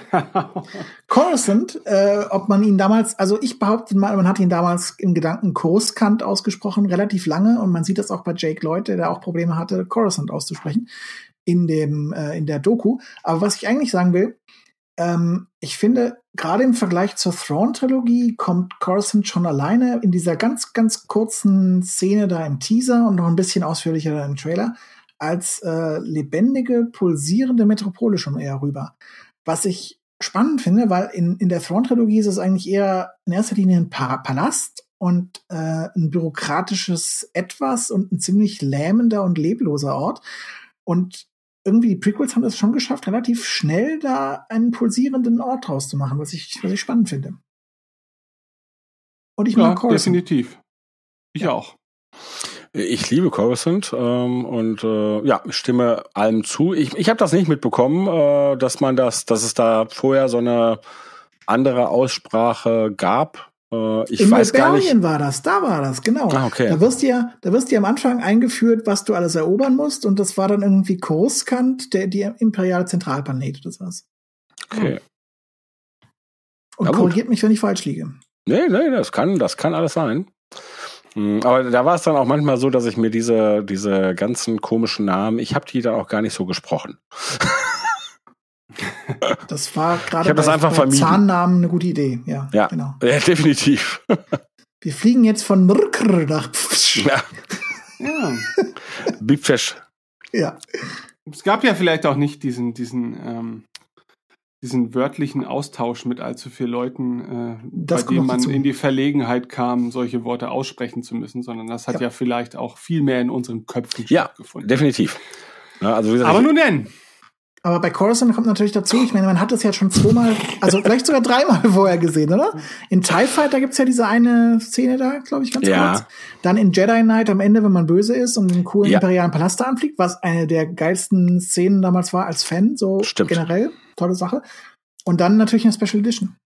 Ja. Was ja auch schon toll war. Ja, okay. gewöhnlich würde man sagen, wenn ich aber nun denn sage, ich auch aber nun denn meine, aber das gilt natürlich nicht für jeden in dieser Runde. Ähm, Du bist ein Sklave von Star Wars Uni. Jetzt halte dich doch mal daran, verdammt. Definitiv. Ähm, nichtsdestotrotz möchte ich diese Diskussion für heute äh, einem gerechten Ende zu führen. Aber ähm, wie man vielleicht gemerkt hat, äh, muss ich das ein oder andere Mal tatsächlich mich ein bisschen zurückhalten, weil ich doch sehr viel gelernt habe. Äh, und äh, im Verlauf der heutigen Diskussion ist mir tatsächlich aufgefallen, dass ähm, ich unberechtigterweise ähm, mich damals von falschen Eindrücken ja habe beeinflussen lassen. Und viel von den Details, die ihr scheinbar damals im Rahmen dieses Teasers aufgenommen habt und versucht habt, mit eurem eigenen Fan-Dasein zu ver verbinden, ähm, habe ich zu dieser Zeit völlig ignoriert. Deswegen war das für mich ein unglaublich spannendes Gespräch, einfach äh, mit euch beiden auch eine Sicht auf die Dinge zu erhalten von jemandem, der sich von diesem Teaser hat nicht abschrecken lassen und der das Ganze aufgesogen hat, wie eine leckere Butterpastete. und ähm, ja, echt toll. Ähm, danke, dass ihr diese Eindrücke mit mir geteilt habt und natürlich auch mit den ganzen Hörern. Ähm, aber wir wissen alle, äh, so, so inhaltsvoll dieser Podcast heute war, es ist nur der Tropfen auf dem heißen Stein, denn bald folgt eine prall gefüllte Suppenschüssel mit lauter Dingen und Themen und äh, mit etwas Glück wird uns auch Tim dabei begleiten und oh ja. äh, wir beten, dass äh, auch Dennis ähm, ja zugegen sein wird und da bin ich tatsächlich gespannt, wie das Ganze dann verlaufen wird. Denn äh, es gab ja auch bei Radio Tatooine schon eine ausführliche Diskussion zu Episode 1. Äh, aber gerade jetzt nochmal mit zwei Dritteln der Sequels im Nacken ähm, oder in den Köpfen und dem dritten Teil im Nacken. Äh, geht man die Materie ja vielleicht auch noch mal ein bisschen anders an. Ne? Und ähm, äh, wenn ich jetzt noch mal auf mich selber zurückblicke, äh, ist es ja auch so, dass ich erst im Verlaufe dieses Podcasts tatsächlich The Clone Wars so wirklich zu lieben schätzte. Äh, und dadurch ja auch mein Blick auf die Prequels äh, sich deutlich verändert hat. Und deswegen freue ich mich auch darauf, ähm, mit euch über diesen Film zu diskutieren. Denn ich denke, ich habe hier und da dann auch noch mal einen anderen Eindruck zu der ganzen Geschichte äh, im Vergleich zu der Meinung, die ich noch vor einigen Jahren als gegeben angesehen habe. Nun denn, mein lieber Jörg, mein lieber Christoph, ihr seid wundervoll. Danke. Und du bist auch ganz wundervoll, Ben, und vielen Dank für die Einladung. Ja, ich bedanke mich auch. Ähm, bin froh, dass wir dir da weiterhelfen konnten, Ben. Und ich glaube, äh, in der Zukunft wirst du auch irgendwann zu den Sequels die positive Einstellung bekommen, die dir jetzt noch fehlt und die Christoph und ich haben. Davon gehe ich ganz stark aus. Ja. ja.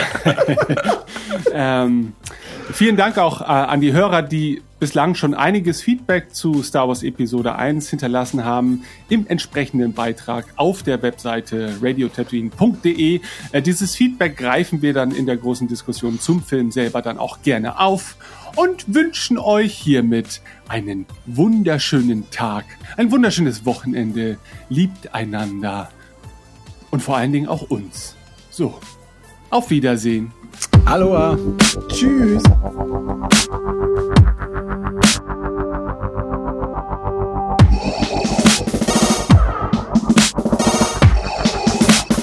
What is thy bidding?